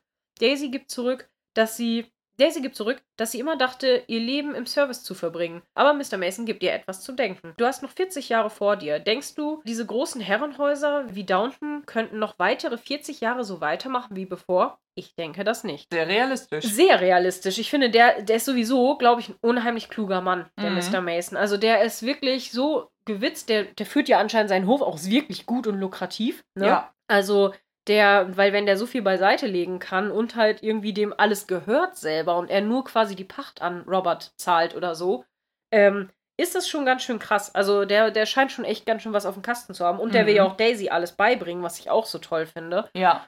Also, das ist schon echt mega cool. Und dann, ja, das ist halt einfach äh, sehr, sehr vorausschauend von ihm, weil er hat ja auch recht, die meisten Herrenhäuser gehen ja auch langsam aber sicher zugrunde, ne? Das ist ja wirklich nur, Downton schafft es ja im Endeffekt auch nur zu überleben, weil eben Matthew jetzt so langsam das Ruder übernimmt und Mhm. eben gute Ideen dafür hat, ne? Ja. Oder dann, naja, später halt auch andere Personen, ne? Die Genau. das dann führen. Genau. Wir wechseln die Szene und wir sind im Dowager-Haus und Dr. Clarkson kommt rein und erklärt, dass Violet ihn ja sehen wollte. Violet kommt direkt auf den Punkt. Ich möchte noch ein bisschen mehr über den Tod meiner Enkelin reden. Clarkson erklärt, dass es eine wirklich schreckliche Tragödie war. Und Violet stimmt ihm zu. Aber ich habe darüber hinaus noch Sorgen. Clarkson fragt, ob sie sich Sorgen um das Kind macht, aber Violet verneint. Nein, ich denke, sie ist äh, ein toughes kleines Mädchen.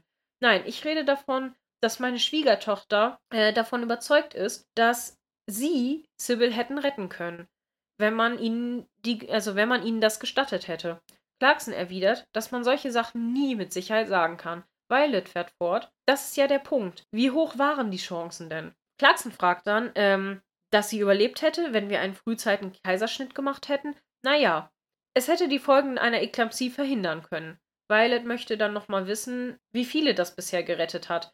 Clarkson gibt zu, äh, dass er das nicht weiß, dass er das recherchieren müsste. Violet sagt ihm dann noch, dass sie möchte, dass er das Lord und Lady Grantham sagt, was er vor ihr gerade fast zugegeben hätte. Und Clarkson zögert. Aber es gab eine Chance. Und Violet erklärt weiter, Dr. Clarkson. Sie haben eine Kluft zwischen meinem Sohn und seiner Frau geschaffen, wo doch die einzige Chance, ihr Leid zu überstehen, darin liegt, dass sie es gemeinsam durchmachen. Clarkson stellt fest, dass sie von ihm verlangt, dass er eine Lüge erzählt. Violet ergänzt, dass Lüge doch so ein unmelodisches Wort ist. Ich möchte nur, dass sie die Tatsachen noch einmal überdenken, ohne Stolz und Vorurteile. Stolz und Vorurteile. Clarkson stellt fest, dass er das nicht könnte, nicht mal um jemanden zu beruhigen. Das wäre falsch. Violet fragt sich laut, haben wir denn gar nichts gemeinsam? Und dann wechseln wir die Szene. Oh, ich finde es ja, oh, ich finde es echt schwierig, weil ich kann Violets ähm, Absicht nachvollziehen, dass Ja. sie möchte, dass Cora und äh, Robert wieder, also dass sie wieder zusammenhalten, damit sie die Trauer auch wirklich überstehen können. Aber Dr. Clarkson zur Lüge anzustiften, finde ich falsch, weil Ja, auch wie das da formuliert ist, es wäre ja nicht gelogen, wenn Clarkson einfach nur berichten würde, ja, die Chance war da, aber man muss auch einfach zugeben, sie war verschwindend gering, ja. weil es, wenn überhaupt, nur eine Handvoll Frauen gab bisher, Mhm. die es dann überlebt haben. Ja, und ich meine, faktisch macht er das ja im Endeffekt auch so. Ja. Wenn, also ich finde, er findet am Ende eine relativ gute Lösung Das für stimmt. dieses Dilemma. Ähm, da muss man Clarkson wirklich Credit für geben. Mhm. Ähm, ja, also diese Einmischung. Das ist, wurde ja auch zum Beispiel, das können wir vielleicht schon mal vorgreifen. Das Genau. war ja auch eine Frage aus der Community. So, diese Einmischung ist verständlich, sage ich jetzt mal. Äh, also rein vom, vom Emotionalen her verständlich, Mhm. Dass sie möchte, dass Robert und Cora sich wieder verstehen. Mhm. Und dass die beiden zusammen durch diese Phasen der Trauer halt gehen und sich nicht gegenseitig dann zerfleischen quasi. Mhm. Was absolut verständlich ist. Und ich könnte mir auch vorstellen, dass jeder andere auch so gehandelt hätte. Oder viele andere, sage ich jetzt mal. Ja. Allerdings ist wieder Dr. Clarkson da anzustiften, medizinische Unwahrheiten zu erzählen, ist moralisch nicht okay. Das Also, finde ich auch. oder das, das ist halt sehr fragwürdig so. Ähm, ihn darum zu bitten, allerdings vielleicht noch mal kurz klärend zu sagen, dass die Chance wirklich sehr, sehr gering war. Absolut nachvollziehbar, Absolut. bin ich fein mit. Genau, bin ich auch fein mit und auch, äh, aber ihn so ein bisschen, also sie hätte es ja am liebsten gesagt, wenn er, äh, gehabt, wenn er hingeht und sagt, nee, sorry, da gab es keine Chance, sie wäre so oder so gestorben. So, das wäre ja, glaube ich, das, das, was sie am liebsten gehabt hätte. Ich finde, so wie Carsten, äh, Carsten, wie Clarkson es nachher löst, finde ich es besser. Ja. Ich, ich denke, man, man kann da vielleicht ein bisschen Gnade walten lassen mit Violet, indem man einfach sagt, okay, sie möchte halt wirklich nur, dass die beiden jetzt ihre Ehe weiterführen können, weil das, das, wenn man nichts gesagt hätte, hätte es vielleicht die Ehe auch zerstört. Ne? Was ich aber wiederum finde auch, dass die Auflösung jetzt am Ende halt super flott kommt Das stimmt. und dass auch Cora sich einfach super schnell davon jetzt überzeugen lässt. So, dieses so, da, im Endeffekt hat sie ja gar nicht viel mehr Informationen als vorher. Und ich finde auch, dass diese Informationen eigentlich wenig ändern an der Mhm. Tatsache. Und sie jetzt so, dann direkt so, ach ja, das ist dann so. Und dann geht Robert hin und dann so umarmen sie sich und dann ist alles wieder gut. Mhm. Also, wie gesagt, wie unser Discord so schön sagte, das ist äh, Drama of the Week. Und Ja. das ist auch wieder, das ist so, ne? Dieses so wie, ah, wir brauchen hier noch ein bisschen, so Cyril, wir brauchen hier noch ein bisschen mehr Drama. Okay, ja, wir können ja so ein Spitz zwischen Cora und Robert machen. Oh ja, das ist gut. Aber das müssen wir auch wieder in einer Folge lösen, ne? Ja, mm, Aber Cyril, wir haben nur noch fünf Minuten. genau. Ja, genau so ist es halt So einfach. geht es nicht. Ja. Cyril, pack das in fünf Minuten. Oh, wir haben aber noch den Abspann. Ja, wir Eigentlich hast du nur drei. Hi, okay, dann machen wir das jetzt eben so. Ja, also, Ja, ja. es ist halt ein bisschen schwierig. Also, ja, ich glaube, ja, ich finde es halt nicht gut, äh, die anzulügen, äh, da ich finde, dass Clarkson aber effektiv am Ende gar nicht so eine große Unwahrheit erzählt, äh, ist es wiederum okay. Ähm, ja, ist halt wieder so ein bisschen, bisschen schwierig. Aber ich finde es Mhm. auch nachvollziehbar von Violet, dass eben, dass, dass sie eben versucht, die, die Ehe zwischen den beiden wieder gerade zu Ja. bringen. Das finde ich nachvollziehbar, weil im Endeffekt hilft es niemanden, da jetzt sich die Schuld zuzuschieben. Auch wenn die Schuld schon ein bisschen bei Robert liegt, Mhm. aber am allermeisten einfach beim Herr, bei dem lieben Herrn Depsel. Ja. Äh, der, ich finde, der hat einfach die größte Sch Schuld daran, weil er so verbissen auf seinen Ruf da war und meinte, nee, ich hab recht, meh, meh, meh, anstatt einfach zu sagen, nee, komm, wir gehen jetzt ins Krankenhaus, wir gucken, was passiert und, ne, ich meine, wenn sie dann da gestorben wäre, dann hätte man trotzdem wenigstens alles getan, was man für Chancen, also dann hätte Mhm. man jede Chance ergriffen, so und wie ich ja schon mal sagte, so, so wirkt es einfach wie unterlassene Hilfeleistung. Ne? Ja, ein und bisschen, das ist, ja. das ist einfach nicht okay und ja. Deswegen, aber die Chancen waren ja wirklich super gering. Da haben wir ja jetzt, glaube ich, schon ein bisschen drüber gesprochen. Da haben wir ja eben mit der kleinen Recherche auch noch mal kurz wieder äh, besprochen. Ja. Und ja, also im Endeffekt lügt Clarkson ja jetzt nicht. Und deswegen finde ich es auch moralisch nicht, nicht ganz so verwerflich, Mhm. dass er das jetzt macht. Aber weil jetzt Motivation ist verständlich, aber nicht unbedingt ganz richtig. Ja. So, ne? Wir wechseln die Szene. Wir sind ähm, auf den Höfen außerhalb von Downton und äh, Matthew und Tom begutachten diese Höfe und äh, dabei wird Tom erzählt, dass der Hof, auf dem sie sich gerade äh, befinden, schlecht geführt wurde und es gar keinen Sinn mehr ergibt, ähm, den getrennt von allen anderen zu verwalten. Als äh, Tom dann erklärt, was der Pächter, Pächter alles besser machen könnte, nämlich Schafe zu halten, anstatt Gerste und Weizen anzubauen, zeigt sich Matthew überrascht und will wissen, woher er das alles eigentlich weiß. Tom erzählt dann, dass sein Vater selbst Pächter eines Landguts war und Schwarzkopfschafe hatte, aber auch Matthew ja eigentlich viel darüber weiß. Also dafür, dass er in Manchester ein ganz anderes Leben mal geführt hat. Mhm.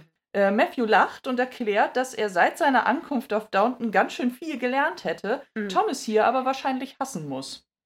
Währenddessen sagt er noch so ein bisschen schelmisch, er steckt also ein Landjunge in diesem Revolutionär, wo ich schon überlegt habe, ob das mein Lieblingszitat werden Okay. könnte. Und ähm, Tom beschwichtigt aber ein wenig und sagt, äh, das stimmt nicht so ganz. Er hasst es nicht, aber er gehört auch einfach nicht hierher. Mhm. Deswegen denkt er auch darüber nach, nach Liverpool zu gehen und eine Cousine kommen zu lassen, die sich um das Baby kümmert. Okay.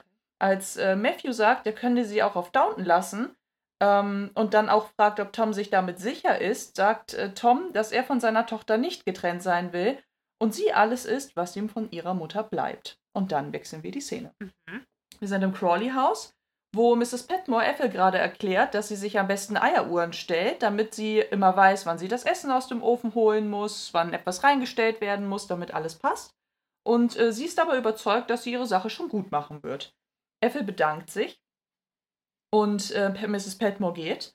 Wir haben dann eine kleine Überblende nach draußen, wo Carson gerade aus dem Postgebäude, glaube ich, auf jeden Fall kommt er aus irgendeinem Gebäude heraus. Ja. Ähm, und sieht dann, wie Mrs. Petmore aus dem Crawley-Haus kommt. Er ist alles andere als begeistert und wir wechseln die Szene. Mhm. Wir sind im Besuchsbereich des Gefängnisses, wo Anna Bates und Mr. Mary zusammensitzen. Und Bates erklärt, dass er schon damit gerechnet hat, dass Mrs. Bartlett alles abstreiten würde, sobald sie erkennt, dass ihre Aussage ihn entlasten würde. Als sie sich dann fragen, wie das passiert sein konnte, bemerkt Mary, dass sie einen Tipp erhalten haben muss. Mhm. Bates deutet mit einem Blick zu dem Wächter Durant, der ziemlich gut mit Craig kann, und erklärt, dass er so eine Ahnung hat, wer es war. Mhm. Da ihnen das bei ihrem Vorgehen aber nicht hilft, überlegen sie weiter, welche Motivation hinter Mrs. Bartletts Handeln eigentlich steckt. Und äh, Mary erklärt dann, dass es für eine Frau wie sie ja eigentlich nicht allzu leicht sein sollte, einfach einen Anwalt offen zu belügen. Mhm. Da alle aber vermuten, dass sie bestochen oder bedroht worden ist, beschließt, äh, beschließt Bates, dass er sich irgendwie schon darum kümmern wird, dass Mrs. Bartlett ihre Aussage revidiert. Anna ist dann sichtlich besorgt und besteht darauf und nimmt ihm auch das Versprechen ab, dass er bei seinem Vorhaben bitte nichts Dummes machen soll. Ja, und das ist auch berechtigt. Die Korrekt. Idee. Und dann wechseln wir wieder die Szene. Ja. Das sind ganz schön viele Szenenwechsel übrigens dann hier im zweiten Teil. Ich finde, äh, im äh, nächsten, in der nächsten Folge, in meinem Ja. Teil auch, da ist es auch super viel. Mhm. Einfach hinher, hinher, hinher. Voll. Ich so, oh, Ist wer so. soll das beschreiben? Wer sollte da mitkommen? genau. Wir sind wieder im Crawley-Haus in der Küche und Isabel kommt ähm, äh, zu Ethel in die Küche und wundert sich, dass es nach etwas Gekochtem riecht. Mhm. Sie ist auch richtig panisch. Ne? Sie kommt so rein. Riech ich da gekochtes? Oh nein, Äpfel. Was ist hier los? Und Ethel versichert, es sei nur etwas Einfaches und dass sie zufrieden sein würde, weil sie ja Hilfe hatte. Aber Isabel ist komplett entsetzt, dass es keinen Schinken und Salat geben soll. Sollte das Mittagessen ein Reinfall werden, würde sie Ethel dafür persönlich verantwortlich machen. Mhm. Und dann wechseln wir die Ich werde Szene. dich persönlich zur Rechenschaft ziehen. Ja, ich meine, da habe ich mich dann auch gefragt, wie denn auch anders? Also, keine Ahnung, was soll sie dann sagen? Ja, ich habe Ethel gesagt, es soll Salat und Schinken geben. Sie hat sich über meine Anweisungen hinweggesetzt, weil gekocht oder zubereitet hätte Ja. sie es ja so oder so. Naja, anyway. Ja. Äh, wir äh, wechseln von Küche zu Küche. Jetzt sind wir aber wieder auf Downton. Fand ich Und- auch geil, dass es so von einer Küche in die Genau. nächste. Ja. Und äh. Mrs. Petmore entschuldigt sich bei Carson und Mrs. Hughes, weil sie äh, nicht eher für die beiden Zeit hatte. Sie musste den Lunch nach oben schicken. Mr. Carson macht äh, Mrs. Petmore direkt Vorwürfe, weil sie ja gegen seine Anordnung verstoßen hätte, im Crawley House, ähm, also ins Crawley House zu gehen. Und er bräuchte es eigentlich auch gar nicht zu leugnen, denn er hat sie da persönlich gesehen. Ich finde es so geil, wie sie sagt so, ja, wer hat das erzählt, ne? So und so, ich, du brauchst es nicht leugnen, ich habe sie gesehen und sie, oh, ja, okay. so, oh. Wer sagt das? Thomas? Nein, Quatsch. Ähm, ja, er ist außer sich, als er erfährt, dass sie Effie beim Kochen helfen wollte. Mrs. Hughes setzt sich dann aber für Mrs. Petmore ein.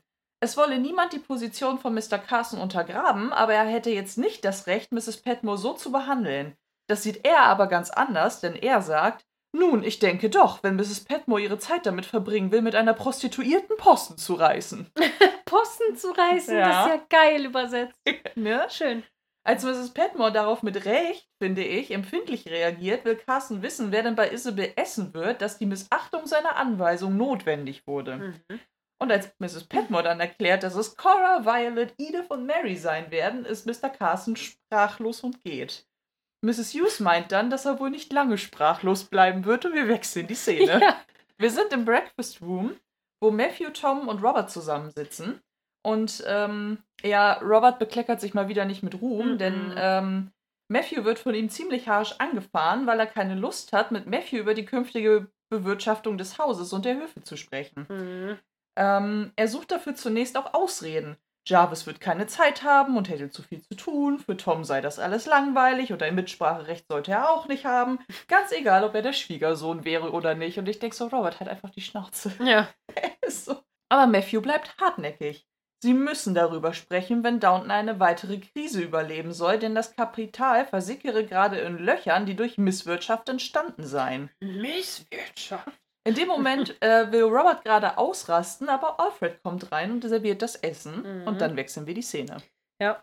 Das heißt eigentlich in, Let äh, in den äh, Folgen jetzt aktuell ziemlich witzig immer, dass Robert jedes Mal durch irgendetwas vom Ausrasten abgehalten Das so stimmt. wird. So, erst so Edith, die sagt so, mm -mm, don't do it, ne, so Kopfschüttel. Und er, okay, dann nicht. Ja. Dann Mary, so er so, ba, ba, ba, ba. Und sie so, ich denk das nicht so. Buch Ende. les, Buch les. Buch les, Buch les, genau. Jetzt hier so, Alfred kommt rein, er, Ja, ist so. Äh, wir wechseln die Szene und äh, bewegen uns sowohl durch die Servants Hall als auch die Küche. Und äh, unten laufen die Vorbereitungen auch wieder auf Hochtouren. Jimmy fragt, warum Carson eigentlich so aufgescheucht herumgelaufen sei, als habe, als habe er Hummeln im Moors, aber Mrs. Petmore fährt ihn an, dass, sie das, äh, dass ihn das alles gar nichts anginge. Sie stellt fest, dass Ivy rot im Gesicht ist und sich hoffentlich nichts eingefangen hat. ja, das stimmt so. Hast du irgendwie Temperatur? Hier, was ist denn los mit dir? Genau, so bist du viel herumgelaufen, du bist so warm, oh, hoffentlich fängst du dir nichts ein.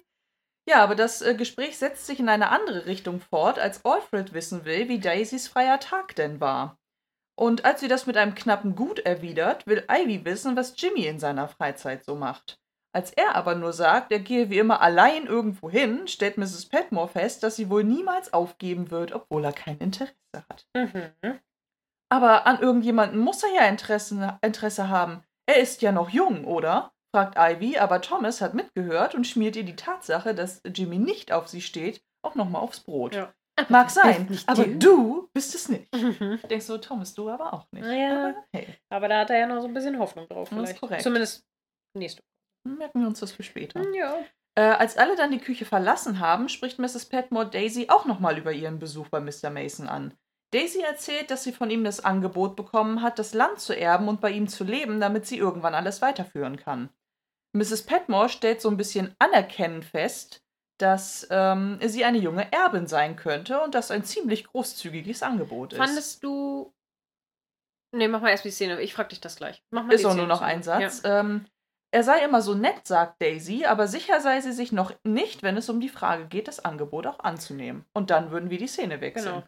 Findest du wirklich, dass Mrs. Petmore anerkennend geguckt hat? Nee, nicht geguckt, aber mm, das ist so dieser Tonfall, dieses, ach, guck an, eine junge Erbin. Und das war so, so Okay. anerkennt ist nicht ganz das richtige Wort, aber es war auch nicht abschätzig. Es war einfach nur so dieses, du hättest die Möglichkeit, hier rauszukommen. Ja, ähm, ich glaube, das ist wieder die Diskrepanz zwischen der äh, Synchronisation. Mhm.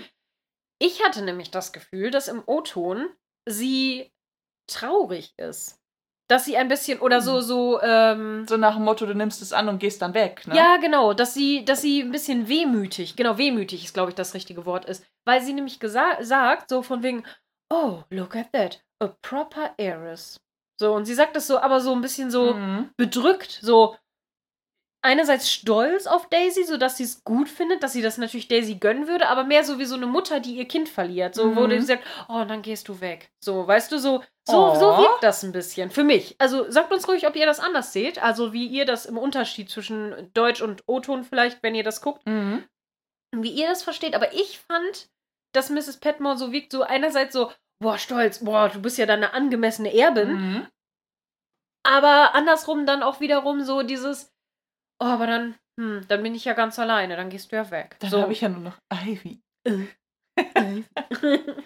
Ach, stimmt, dabei haben wir doch die Folge noch gemeinsam auf Englisch geguckt. mhm. Da habe ich nicht drauf geachtet. Stimmt, da sei, habt ihr äh, zur Abwechslung haben wir die Folge mal einmal zusammen geguckt. Ich meine, Mhm. vorbereitet haben sie, wir sie dann nochmal separat.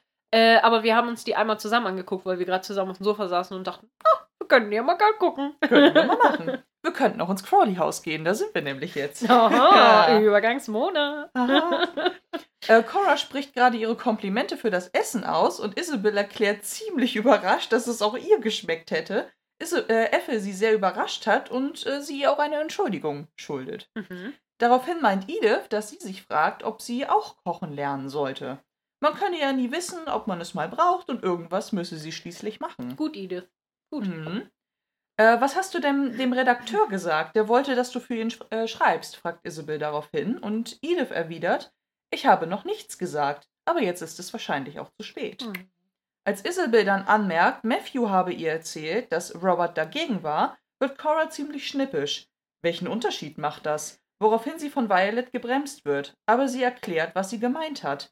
Ich sage nur, dass Robert häufig Entscheidungen trifft, die auf Werten basieren, die keine Bedeutung mehr haben. Wo ich so dachte, ah, die, so wie sie es sagt, äh, ich überlege trotzdem, ob das mein Lieblingszitat Aber sein es ist mega gut und es ist so mega wahr. Wahr. Es ist einfach so true. Das ist so richtig so Real Talk mit Ja. Cora. Ist so. Ja. Als Edith dann wissen möchte, ob Isabel glaubt, dass sie es machen sollte, rudert sie zurück, denn sie will sich nicht gegen Robert stellen. Mhm. Überrascht, äh, überraschend spricht Mary ihr Mut zu und meint, dass sie und Matthew sich gegen Robert stellen würden, also Edith in dem Fall unterstützen. Mhm. Dieser, also Robert, kommt auch wie auf Kommando hereingestürmt und Mhm. fragt, ob Matthew noch weitere Entscheidungen für die Familie über seinen Kopf hinweg getroffen hätte. Danach beschließt er, dass alle sofort mit ihm kommen sollen. Okay. Als er dann gefragt wird, weshalb, spricht er an, dass es ihm um Ethel geht. Ah. Ohne es direkt anzusprechen, sorgt er dafür, dass Isabel zugibt, dass Ethel eine Zeit lang ihren Lebensunterhalt als Prostituierte verdienen musste. Robert meint dann, er könne nicht zulassen, dass seine Familie einem Skandal ausgesetzt wird, aber Isabel will wissen, äh, wie die Leute es überhaupt erfahren sollen, weil die sind da ja alleine Mhm. und gut, ne? Also ein bisschen muss ich ihr recht geben, weil keiner von denen würde zugeben, dass sie sich in ein Haus begeben haben, wo sie von einer Prostituierten bekocht worden sind. Und na, weiß ich halt nicht. Ich meine, ne? offensichtlich bleiben sie ja jetzt da. Ne, das kommt ja gleich. Ja. Ja, egal. Äh, Mach jetzt mal weiter, Genau. dann besprechen wir gleich. Ähm, während Robert gerade dann über die Geschwätzigkeit von Bediensteten spricht, kommt Ethel herein und es, äh, und es herrscht dann eine sehr unangenehme Stille. Mhm. Währenddessen flüstert Violet, ich nehme an, sie hat ein passendes Kostüm für jede Tätigkeit, wo ich mir auch so dachte, Violet, ey, Ja, das fand ich auch nicht cool. Also so ein Spruch kann man sich auch klemmen. Ja. Ähm, währenddessen erklärt ähm, Ethel nach Coras Kompliment fürs Essen, dass sie Hilfe von Mrs. Petmore hatte, die zum Glück, wie Cora meint, nicht einfach Menschen verurteilen würde. Das habe ich auch überlegt, ob es mein Lieblingszitat Mhm. wird, weil ich fand das richtig toll von Cora. So Voll. dieses so von wegen, zum Glück ist es Pat, äh, hat Mrs. Petmore ein gutes Herz und keine Vorurteile. ja. Finde ich richtig toll. Als Robert dann äh, fragt, ob jemand mit ihm kommt, sich aber niemand rührt und Violet erklärt, den Nachtisch solle man sich nicht entgehen lassen, knallt er die Tür hinter sich zu und wir wechseln die Szene. Ja. Boah, ja, über die Szene müssen wir reden. Ja. Äh, das weiß ich, das wollte auch der Discord auf jeden Fall, dass wir Mhm. darüber sprechen. Boah, ja, ähm, finde ich ehrlich gesagt, es, ich weiß, dass Violet wieder dieser Comic Relief sein soll, ne? Ja. Ich finde das aber gar nicht witzig, ehrlich gesagt. Ich finde den Spruch echt, den hätte sie sich klemmen können. Also das, Das mit dem wirklich- Kostüm, ja, ne? Das ist echt unter aller Kanone. Es gibt ja später noch mal was anderes. Äh, so, oh ja, du hast ja viele Talente, so. Hat, sagt sie ja noch mal irgendwann. stimmt. Ähm, oh, das finde ich echt ein bisschen schwierig. Und vor allen Dingen, ähm, also, sie wollten, dass wir darüber diskutieren, was wir davon halten, dass die jetzt alle da bleiben und Ja. dass die nicht weggehen. Aber dann am Ende quasi ja dann doch in der nächsten Folge macht Violet ja quasi, dann geht sie ja doch dagegen vor, dass Ethel, da arbeitet. So, ne? Ja, ich, also ich denke, es ist ganz klar, warum sie jetzt nicht gehen, einfach um einen größeren Skandal zu verhindern und Isabel nicht vor den Kopf zu stoßen. Weil das ja auch sehr unhöflich wäre, das machst du nicht. So, das gehört sich nicht. Ich sehe sogar noch mehr Ebenen, aber mach erst mal zu Ja. Ende. Genau, auf jeden Fall äh, denke ich halt, dass es, dass es da, das ein großer Grund ist. Und natürlich, wenn sie jetzt alle da, was weiß ich, auf einmal wutentbrannt abreisen mit Robert, dann fällt das erst recht auf im Dorf.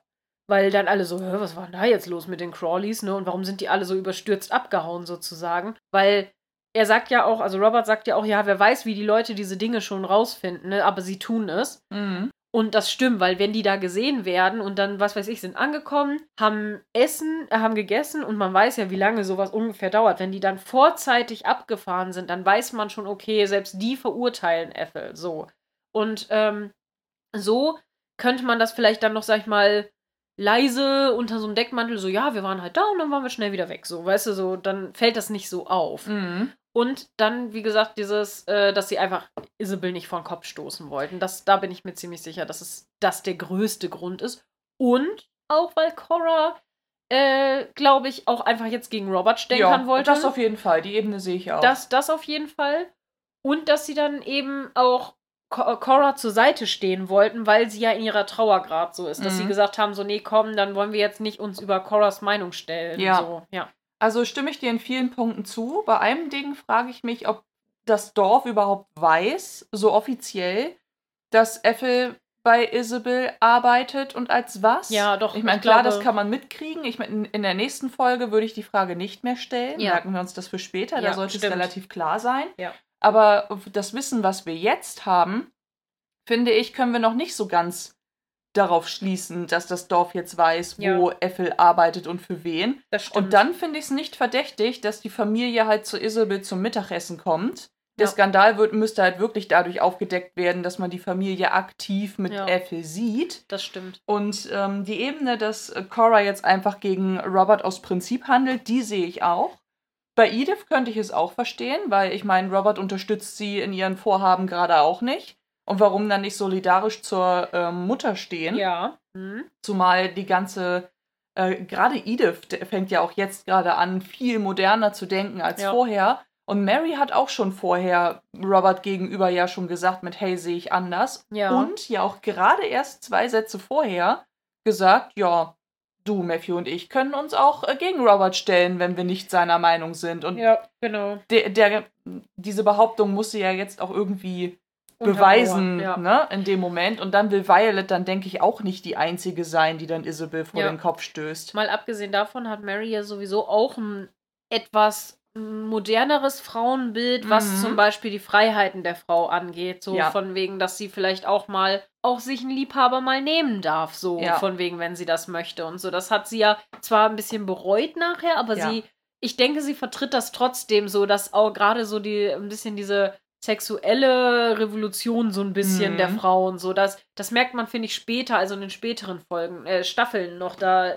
kommen wir dann zu aber Ja. kommen wir dann zu nicht Spoiler Ja, aber dazu. Violets Verhalten finde ich halt auch problematisch, weil den Spruch mit dem Kostüm finde ich scheiße, den hätte sie sich klemmen können. Der Ja. ist auch total unpassend in der ja Situation. vor allen Dingen wirkt das auch so äh, ja so als ob das so ein so ein also damals hat sie es mit Sicherheit nicht so gemeint sage ich mal zu der Zeit aber heutzutage wäre das halt richtig wie so ja du bist halt so ein Callgirl oder sowas weißt du so die sich dann verkleidet für irgendwen so um irgendwelche Gelüste zu befriedigen so weißt du so da weil dieses Hausmädchen-Ding ist ja auch so ein Fetisch und so deswegen war das halt fand ich hatte das noch mal so eine doppelte Ebene Mhm. so ein bisschen Und was ich halt auch doof daran finde, ist, mit dem Spruch scheint sie dann ja auch wieder ihre Abneigung auszusprechen, so nach Ja. dem Motto, ähm, ich bin eigentlich Roberts Meinung und dann frage ich mich, warum bist du überhaupt hingegangen? ja Wenn du sowieso schon erkannt hast vor mehreren Szenen, dass du ursprünglich gar nicht eingeladen warst. Ja, obwohl die wussten ja zu dem Zeitpunkt noch nichts davon. Du hast ja gemerkt, so wie sie reagiert haben, waren sie schon schockiert. Sie wussten es ja nicht. Ja, gut, das stimmt. Sie wussten es nicht,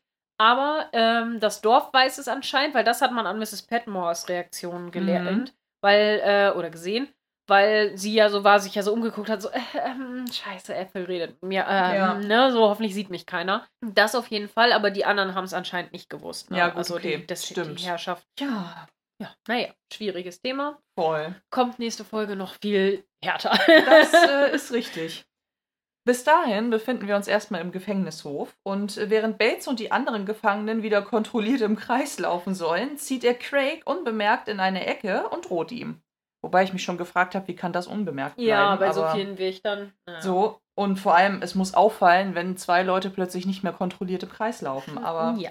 wie bescheuert das auch klingt. Anyway, Bates sagt zu Craig, dass er dafür sorgen solle, dass Mrs. Bartlett ihre Aussage ändert. Sonst gehe er zum Direktor und würde erzählen, dass er mit Darren Drogen reinschmuggeln würde und Bates sie für ihn, äh, für die beiden verkaufen soll. Und Craig sagt dann, ja, aber das stimmt doch überhaupt nicht, ist doch totaler Unfug. Und ähm, dann meint Bates, dass Darren seinen, seinen Job verlieren und Craig noch mindestens fünf Jahre bekommen wird, weil im ersten Moment interessiert die das gar nicht, ob das die Wahrheit ist oder nicht. Sie Yep. werden ihm erstmal wohl glauben. Ja, er geht wieder in die laufende Menge zurück, als sei nichts passiert, und dann wechseln wir wieder die Szene. Wir sind in Mrs. Hughes Office und Mr. Carson berichtet ihr gerade, dass Robert im Crawley House gewesen sei, aber keine von den Ladies mit ihm zurückgekommen wäre. Hm. Mrs. Hughes sagt, dass äh, er nun kaum etwas dagegen haben könnte, dass sie Ethel besucht oder das Haus betrifft, äh, äh, betritt, wenn ihre Ladyschaften es tun. Mhm. Mr. Carson bestätigt das widerwillig, auch wenn er sich mit Haut und Haaren dagegen sträubt. Er sagt es auch genauso. Ja. Bevor Mrs. Hughes dann äh, ihr ähm, Office verlassen kann, setzt Mr. Carson noch nach. Und sie enttäuschen mich. Ich hätte nie gedacht, dass sie eine Frau ohne jeden Maßstab Boah, sind. ey, das finde ich so, so scheiße, ne? Das wird nicht so, weil er sagt zu ihr im Englischen auch so von wegen, äh, I'm, I didn't think of you as a woman without no, äh, without standards. Und ich Mhm. so, Alter, erstens weiß er, dass das nicht so ist. Zweitens beleidigt er seine, seine ihre Ladyschaft damit auch, Ja. indem er sowohl Violet als auch Cora und den Mädels unterstellt, dass die auch keine Standards haben, weil sonst würden sie da ja nicht hingehen. Mhm. Äh, ich denke so, Carson, Ja, nur weil du jetzt gerade, sag ich mal, in deiner Meinung bedroht bist und sie dir nicht zustimmen, heißt es nicht, dass sie keine Standards haben und nur weil du ein intoleranter Sack gerade bist. voll. Aber Mrs. Hughes Reaktion, und zwar sehr implizit, finde ich aber mega geil, Ja. weil sie dreht sich in so einer richtig witzigen Körperbewegung um Ja. und verlässt ihr Office mit einem Blick, der sagt, I really don't give a fuck. Ja, so ungefähr. Und dann wechseln wir wieder die Szene. ja, I couldn't care less. Richtig. Ja. Wir sind in der Bibliothek und Mary geht gerade zu Robert und äh, bittet ihn in den Salon zurück. Er möchte das aber nicht, weil er Cora nur auf die Nerven gehen würde. Das bringt sie zu Roberts Auftritt bei Isabel.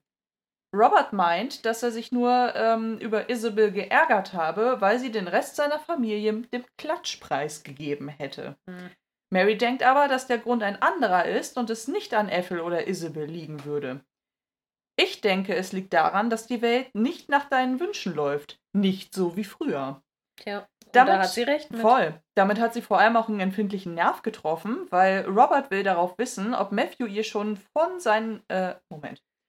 Damit hat sie anscheinend auch einen empfindlichen Nerv getroffen, denn Robert will wissen, ob Matthew ihr schon von seinen neuesten Plänen erzählt hätte. Mary möchte ihn beschwichtigen, aber Robert fühlt sich angegriffen, weil Matthew ihm aufzeigt, dass Misswirtschaft betrieben wird, was er als Vorwurf wertet, weil er für den Ru Ruin der Familie und den Verlust des Geldes ja verantwortlich ist. Hm. Mary äh, lenkt daraufhin das Gespräch äh, dann erstmal auf die Taufe von Tom und ähm, spricht damit, finde ich, auch ein bisschen auf Roberts Sturköpfigkeit äh, an, weil sie sagt, dass er in der Sache wahrscheinlich nicht gewinnen wird. Mhm. Denn Sybil habe Tom sehr geliebt und daher gewollt, dass er glücklich ist. Und das alles müssen sie in Erinnerung behalten.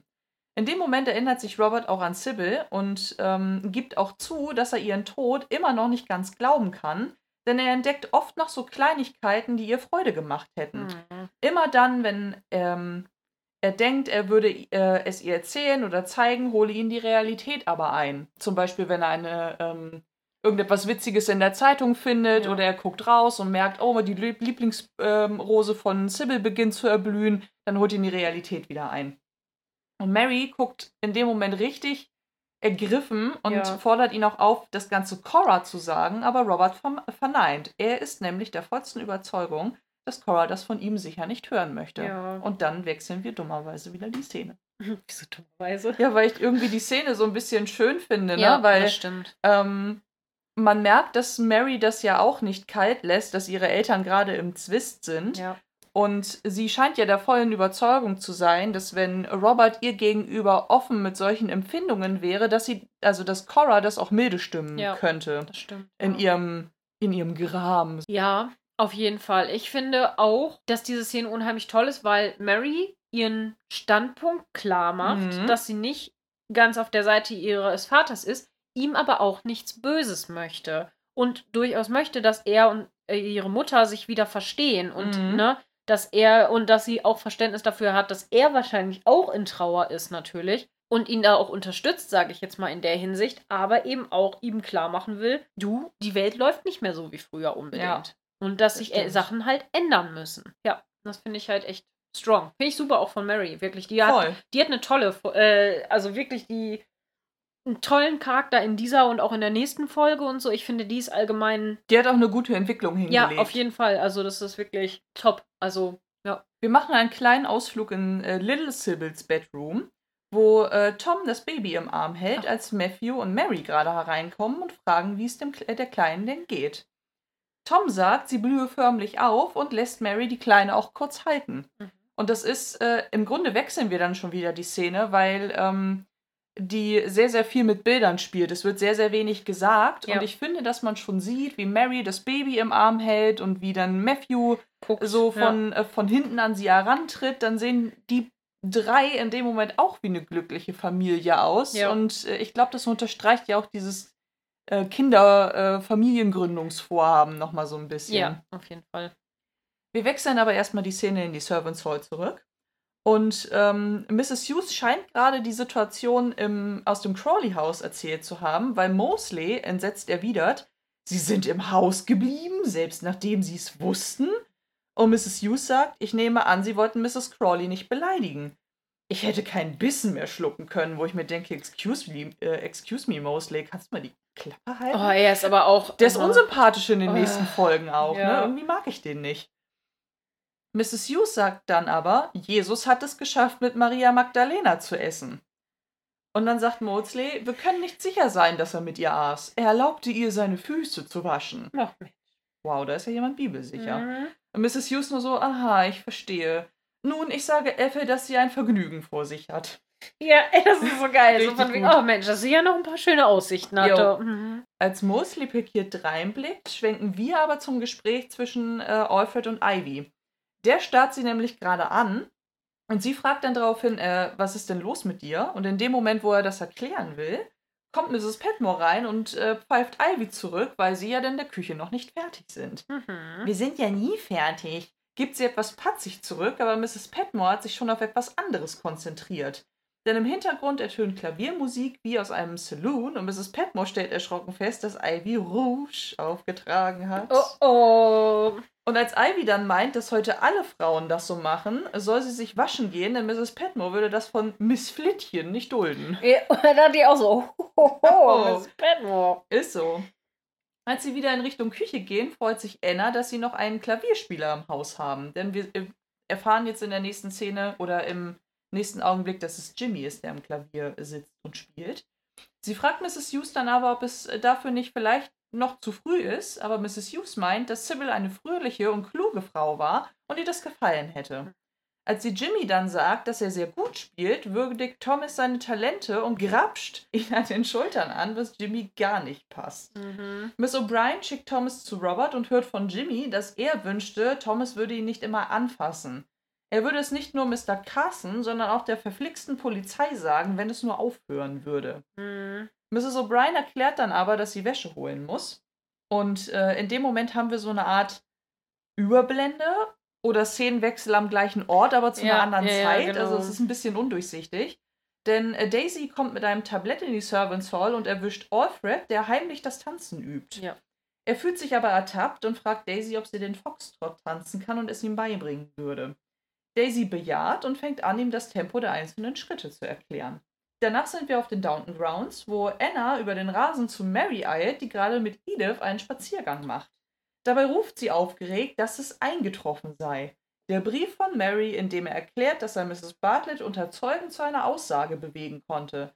Sie wollte, dass Mary es als Erste erfährt, denn das Ganze bedeutet, dass Bates jetzt freigelassen wird demnächst. Wegen der Formalitäten dauere das Ganze zwar noch, aber Bates werde bald freigelassen. Mary schlägt vor, Robert direkt davon zu erzählen, weil er sehr niedergeschlagen ist und nun dringend etwas Positives hören muss. Sie freuen sich und machen sich direkt auf den Weg. Weswegen wir auch direkt in der Bibliothek sind. Oder wolltest du noch was sagen? Nö.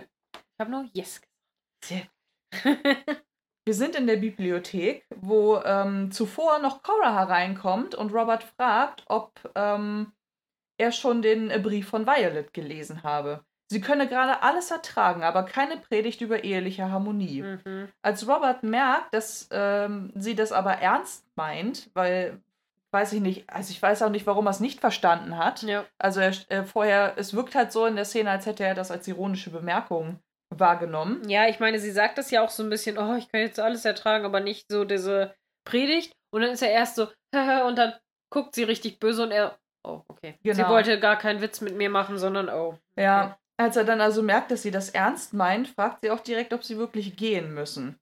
Als ähm, Robert dann sagt, dass sie wahrscheinlich nicht darum herumkommen, äh, meint Robert aber auch direkt, dass sie ja nicht lange bleiben müssen und äh, Cora aber heute sehr hübsch aussieht. Mhm. Cora möchte aber nicht, dass er mit ihr flirtet und geht direkt wieder. Ja. In dem Moment, wo Robert ein bisschen äh, ja, wie ein begossener Pudel zurückgelassen wird, kommen direkt Anna, Mary und Edith herein, um Robert von Bates Entlassung zu erzählen. Mhm. Man merkt auch richtig den Stimmungswechsel, weil Robert ist wahnsinnig froh und bietet Anna auch direkt an, dass äh, Carson ein Telefonat mit Mary arrangiert. Er selbst müsse sich die Einzelheiten aber leider später von ihnen erzählen lassen, weil er mit Cora jetzt zu Violet fahren muss.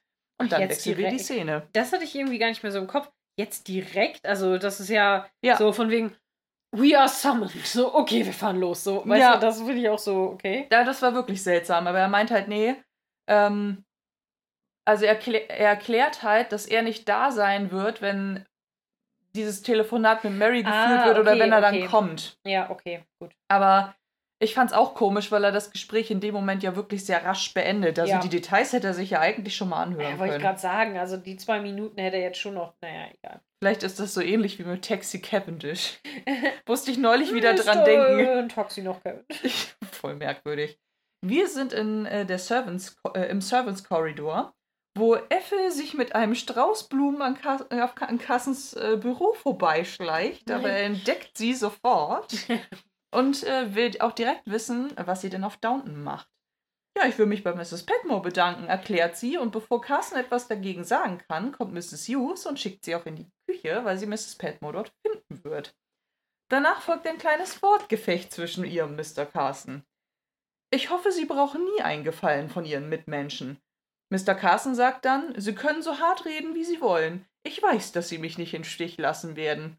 Und dann sagt Mrs. Hughes, und warum macht sie dieser Gedanke nicht ein wenig versöhnlicher? Und Mr. Carson nur, weil ich bin, wer ich bin, Mrs. Hughes. Ach. Dann verschwindet er in seinem Office und wir ähm, haben eine Überblende oder wechseln die Szene in die Servants Hall, wo Daisy und Alfred auch gerade noch tanzen, als Jimmy reinkommt und sich über Alfred lustig macht. Als Daisy dann erklärt, dass sie ihm den Foxtrot beibringt, lässt Jimmy ihn auflaufen. Er wolle das ja nur lernen, um Ivy zu gefallen. Voll der Arsch, ey. Ja, voll. Ich verstehe auch nicht, wie das wieder zustande gekommen ist zwischen den beiden, aber naja, gut. Daisy ist auf jeden Fall mega gekränkt, doch bevor sie was sagen kann, tanzt ähm, Jimmy direkt mit ihr, um Alfred eins auszuwischen Mhm. und merkt dabei aber auch leider nicht, dass Carson gerade reinkommt. Mhm. Denn der macht direkt eine harsche Ansage. Jimmy sei eine Schande für seine Zunft. Wie könne er auf die Idee kommen, so der erste Footman zu sein? Er solle sich gefälligst ein Beispiel an Alfred nehmen.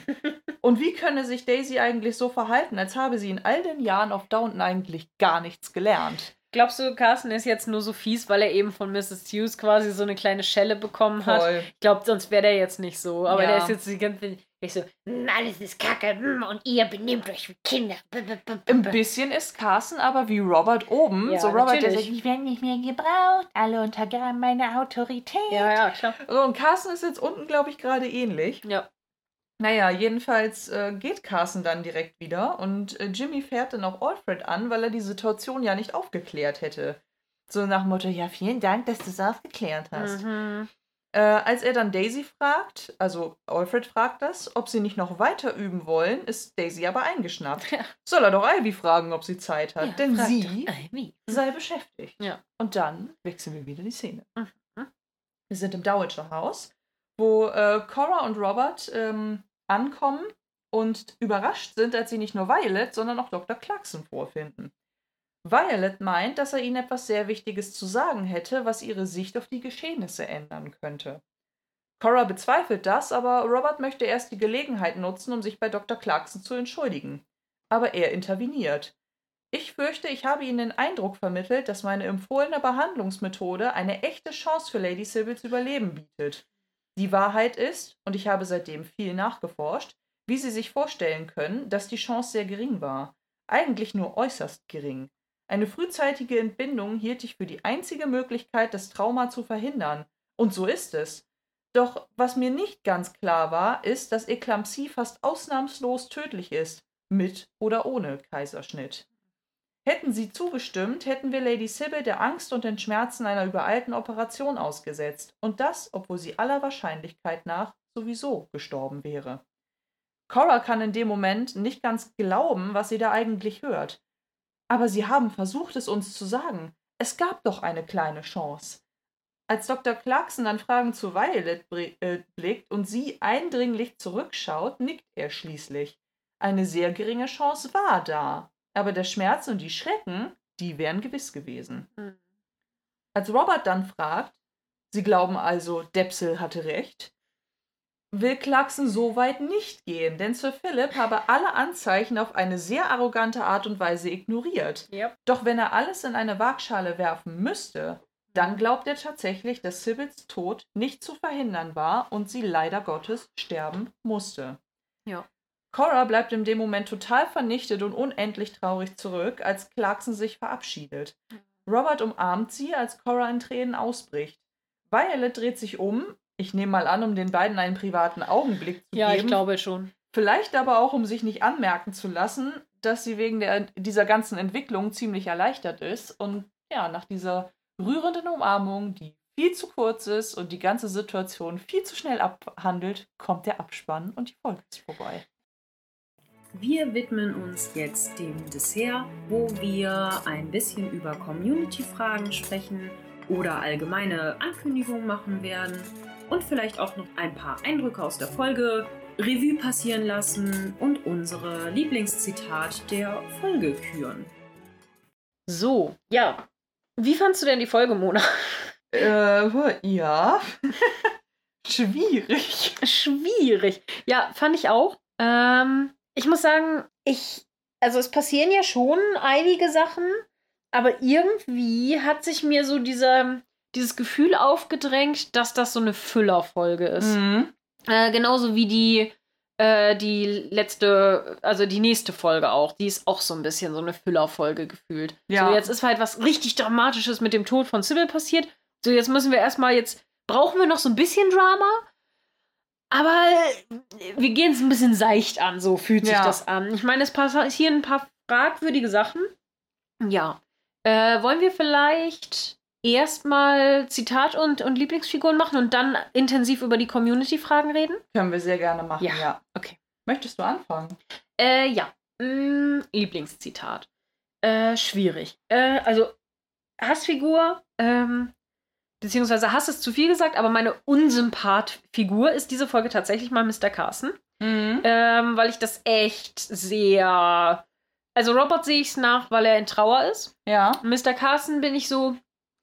Nee, er ist einfach nur verurteilend und sackig und deswegen ist er meine nicht so beliebte Figur. Ja. Ähm, meine Lieblingsfigur ist, glaube ich, Mrs. Petmore, Mhm. weil ich das. Oder Mary. Aber ich glaube Mrs. Petmore, weil ich. Oder Mrs. Hughes. Nee, Miss, Mrs. Petmore, weil ich das so toll finde, wie sie Ethel hilft und dass sie auch sich so weiß nicht, sie, sie ist einfach so toll und auch diese ganzen Momente mit den, mit den, so von wegen, ah, ihr jungen Menschen, ne, ihr liebt Mhm. einfach die falschen Leute und so. Das, ich finde es einfach irgendwie toll. Also weiß ich nicht, ich, ich liebe Mrs. Petmore dieses Mal so sehr in, in dieser, Mhm. in diesem ganzen. Und ich glaube, ah, ich weiß nicht, ob mein Lieblingszitat wirklich das ist, mit wo Ethel ihr sagt, so von wegen, ah, sie sind hier, weil sie so freundlich sind. Und Miss Petmore, ja, bin ich das? weil das, das fühle ich einfach so, weil ich bin auch immer so, so, so plump bei so vielen Sachen und dann so, ah, du bist so nett. Ich so, ah ja, ist das so? das finde ich so geil. Ich irgendwie, weiß ich nicht, ob das oder das in der Küche. Ah, das ist auch so gut mit dem so, das hat er so nicht gemeint, ne? So. Mhm. Oder dieses halt mit dem, eure Probleme ist halt, ah, ich möchte, ich glaube, ich möchte cheaten. Darf ich cheaten? Mein Lieblingszitat ist alles mit Mrs. Petmore. Okay. Das irgendwie, ich glaube, Aber du musst dich entscheiden. ja, ich weiß, ist schwierig. Ich muss mich auch immer entscheiden. Ich glaube, ich glaube, dann ist es das mit bei Ethel, wo sie sagt so, Hm. ah ja, bin ich das? Dann äh, find ich kehre so ich beim Lieblingszitat direkt mit ein. Bei mir ist es nämlich das mit, wisst ihr, was euer Problem ist? Ihr seid alle in die Falschen verknallt. Ja. Und jetzt macht einen Abflug. ja, das ist so geil. Ah, Was es schön. halt einfach komplett auf den Punkt bringt. Und die Frau, die weiß halt einfach, was in ihrer Küche passiert. Oh ja. Kann einem keiner erzählen. Oh die ja. Frau lässt sich da die Butter nicht vom Brot nehmen. ja. Und wer sind deine Lieblings- und Hass? Oh, das finde ich in dieser Folge irgendwie wahnsinnig schwierig. Ja. Also gerade so Lieblingsfiguren, weil es viele gibt, die, finde ich, tolle Sachen machen. Also Mary gefällt mir richtig, richtig gut. Ja. Ich mag aber auch wieder Mr. Mason, auch wenn der gar keinen so, Ja. so Mr. mega Mason. langen Auftritt hat. Aber diese Beziehung zwischen ihm und Daisy finde ich einfach total toll. Es fühlt sich einfach richtig gut an, ne? Genau. Ja, mm. und er ähm, hat einen total realistischen Blick auf Ja. die Welt. ja. Ist Und sein Spruch ist auch toll mit dem Voll. so, von wegen, ich, hab, ich bin doch eine Frau. Ach, wirklich? Ist mir gar nicht aufgefallen. geil. Und wie er dann so grinst, so schelmisch, so. Genau. Also das mag ich Richtig sehr gern. gut. Ja. Dann gefällt mir auch Mrs. Hughes, einfach ihre Dynamik mit Carson, dass sie ihm auf Ja. so coole Art Paroli bietet. Ja. Allein dieses I really don't give a fuck. Ja. Dieser Blick so mit ich erzähl dir noch, was meine Standards sind. ja. Wusch. Das finde ich cool. Aber ich glaube, ich bin bei Mr. Mason, bei meiner Lieblingsfigur. Mhm. ja Und ähm, ja, Carson finde ich auch schwierig in, in der Folge. Ich finde aber auch Jimmy unglaublich anstrengend. Ah, ja. Und ich glaube, ich nehme auch Jimmy in dieser Folge, weil ich diese ganze, die, dieser ganze Zwist zwischen ihm und Alfred kapiere ich irgendwie nicht ja, so ganz. Ja, er will halt immer, ich will der erste Footman sein und Mr. Carson bevorzugt ihn immer so, weißt du, so, das, das, das Ja. bahnt sich ja jetzt schon so an, was er dann quasi in der nächsten Folge so ausspricht, weißt du? Ja. Aber So. ich denke mir halt echt so ein bisschen mit, Alter, sag doch gleich, ich bin viel hübscher, also sollte ich der erste Footman sein. Ja, es ist, es ist glaube ich, auch das, was er so sieht. Ne? Ja. Also, Könnte ich mir Ja. durchaus vorstellen. Ja. Naja, äh, den nehme ich wohl. den, den nimmt er wohl. Okay. Äh, ja, gut, dann würde ich sagen, dann Community-Fragen, ne? Mhm. Und zwar, also Discord, ne? Äh, Gernknödel fragt, äh, Frage an Isa und Mona. Für die nächste Folge, was denkt ihr über Violets Einwirkung auf Dr. Clarkson, um Cora und Robert wieder miteinander zu versöhnen? Haben wir ja quasi schon ein bisschen Ja. besprochen. Ähm, ich finde Violets Einfluss ein bisschen fragwürdig, aber verständlich, dass sie nicht möchte, dass Robert und Cora sich halt wieder zusammenraufen, damit sie diese Trauerphase eben auch besser Mhm. äh, überstehen können und ihre Ehe daran nicht zermürben. Ja. Äh, das kann ich verstehen. Es ist ein bisschen fragwürdig, dass sie ihn wirklich zum Lügen zwingen möchte. Aber ich finde, es nimmt ein gutes Ende, weil Dr. Clarkson am Ende nicht wirklich lügt. So, das finde ich halt gut. Also, das ist was, was ich. Ähm, Er kriegt Weshalb- einen guten Mittelweg. genau, hin, er ne? kriegt einen guten Mittelweg hin und deswegen kann ich das mehr vergeben, als ich es vielleicht tun würde, wenn er wirklich einfach Violet nach dem Mund reden würde. So, Ja. Das, deswegen finde ich es eigentlich wiederum okay, aber eigentlich ist es, ja, ist moralisch sehr fragwürdig. Also auf jeden Fall. Das, das kann man, glaube ich, so, so hinstellen, ja. Mhm. Hast du noch mehr dazu zu sagen? Nö, eigentlich nicht. Ich könnte es ja nur wiederholen, weil die Absicht, die Ehe wieder in die rechte Bahn zu lenken, Das finde ich nicht verwerflich, Nein. aber die Art und Weise wie. Genau. Weil ja. wenn Violet ihn einfach nur darum gebeten hätte, gründlich zu recherchieren und einfach die Fakten auf den Tisch zu legen, weil die sprechen ja nun wirklich dafür, dass die Chancen sehr gering ja, waren. genau. Weil selbst dann glaube ich nicht, dass ähm, dieser Fünkchen Hoffnung mit, ach, eine Chance hätte aber bestanden, Ja. Dass das noch so gewichtig gewesen wäre. Genau. Weil dann könnte man genauso gut sagen, im Zweifel für den Angeklagten, der hätte auch Depsil recht haben können. Ja, Dass genau. nichts passiert. Na, also. Genau.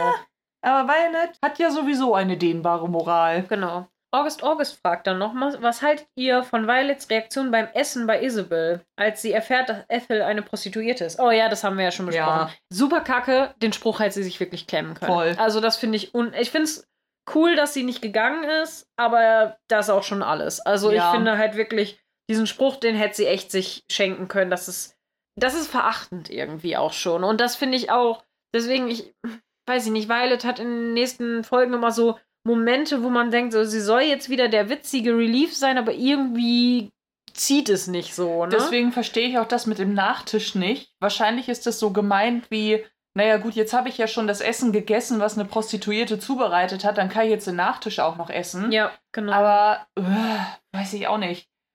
Also hätte ja auch gereicht, wenn sie Robert gesagt hätte, hey, das würde Isabel jetzt wirklich wahnsinnig beleidigen, wenn wir jetzt einfach alle aufstehen würden. Wir Ja. bleiben jetzt hier, das ziehen wir jetzt durch, ist jetzt eh zu spät. Ja. Das wäre realistischer gewesen. ja, das, ja, das stimmt. Vielleicht nicht unbedingt für Violet, ja, wobei, sie hat ja durchaus ein Talent dafür, Robert mal solche Sprüche entgegenzuhauen. Vielleicht wäre es dann doch nicht so unrealistisch. Mhm. Gab es noch mehr? Hm, Ich gucke gerade. Ähm, das war nicht direkt im Fragenchat. Ich weiß, dass aber in dem Ideen- und Feedback-Chat eine Menge geredet wurde, aber das waren ja dann jetzt keine expliziten Fragen an uns, deswegen. Ähm, Aber ich weiß, dass da auch noch mal so ein bisschen die ähm, Diskussionsfrage aufkam, wie man Isabels Motivation sozusagen das kommt wertet. in der nächsten Folge. Ge- Das müssen wir in der Ach, nächsten ja. Folge diskutieren. Äh, genau. Ja, aber die Motivation mit äh, Zweck heiligt die Mittel oder so, Fragezeichen, ist das wirklich so? Und ähm, wenn man jemand anderen etwas Gutes tut, spielt es dann eine Roi- Rolle, aus welchem Motiv man das tut. So, Mhm. ja.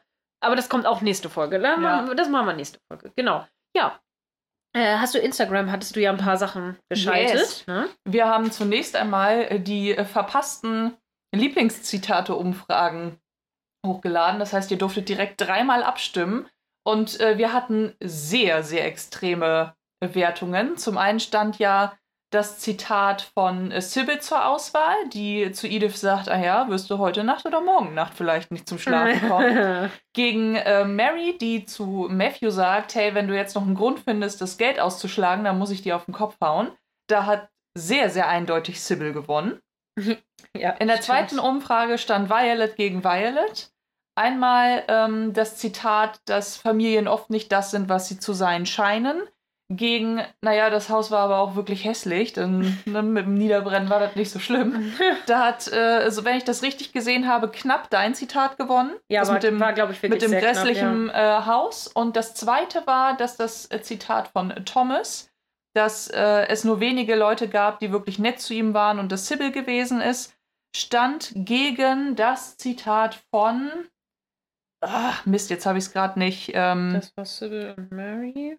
War denn das dritte? Ah, hier, Mr. Carsten und Thomas. genau, Mr. Carson, der sagt, ja, ich hätte jetzt ja auch nicht gedacht, dass. Ähm, Dass sie ja ein Bordell in ihrer genau. Küche, in und Mrs. da Crawleys hat Küche. Thomas Zitat gewonnen. Genau, und zwar auch stark gewonnen. Mhm. Also mit fast 70 Prozent, das hat schon.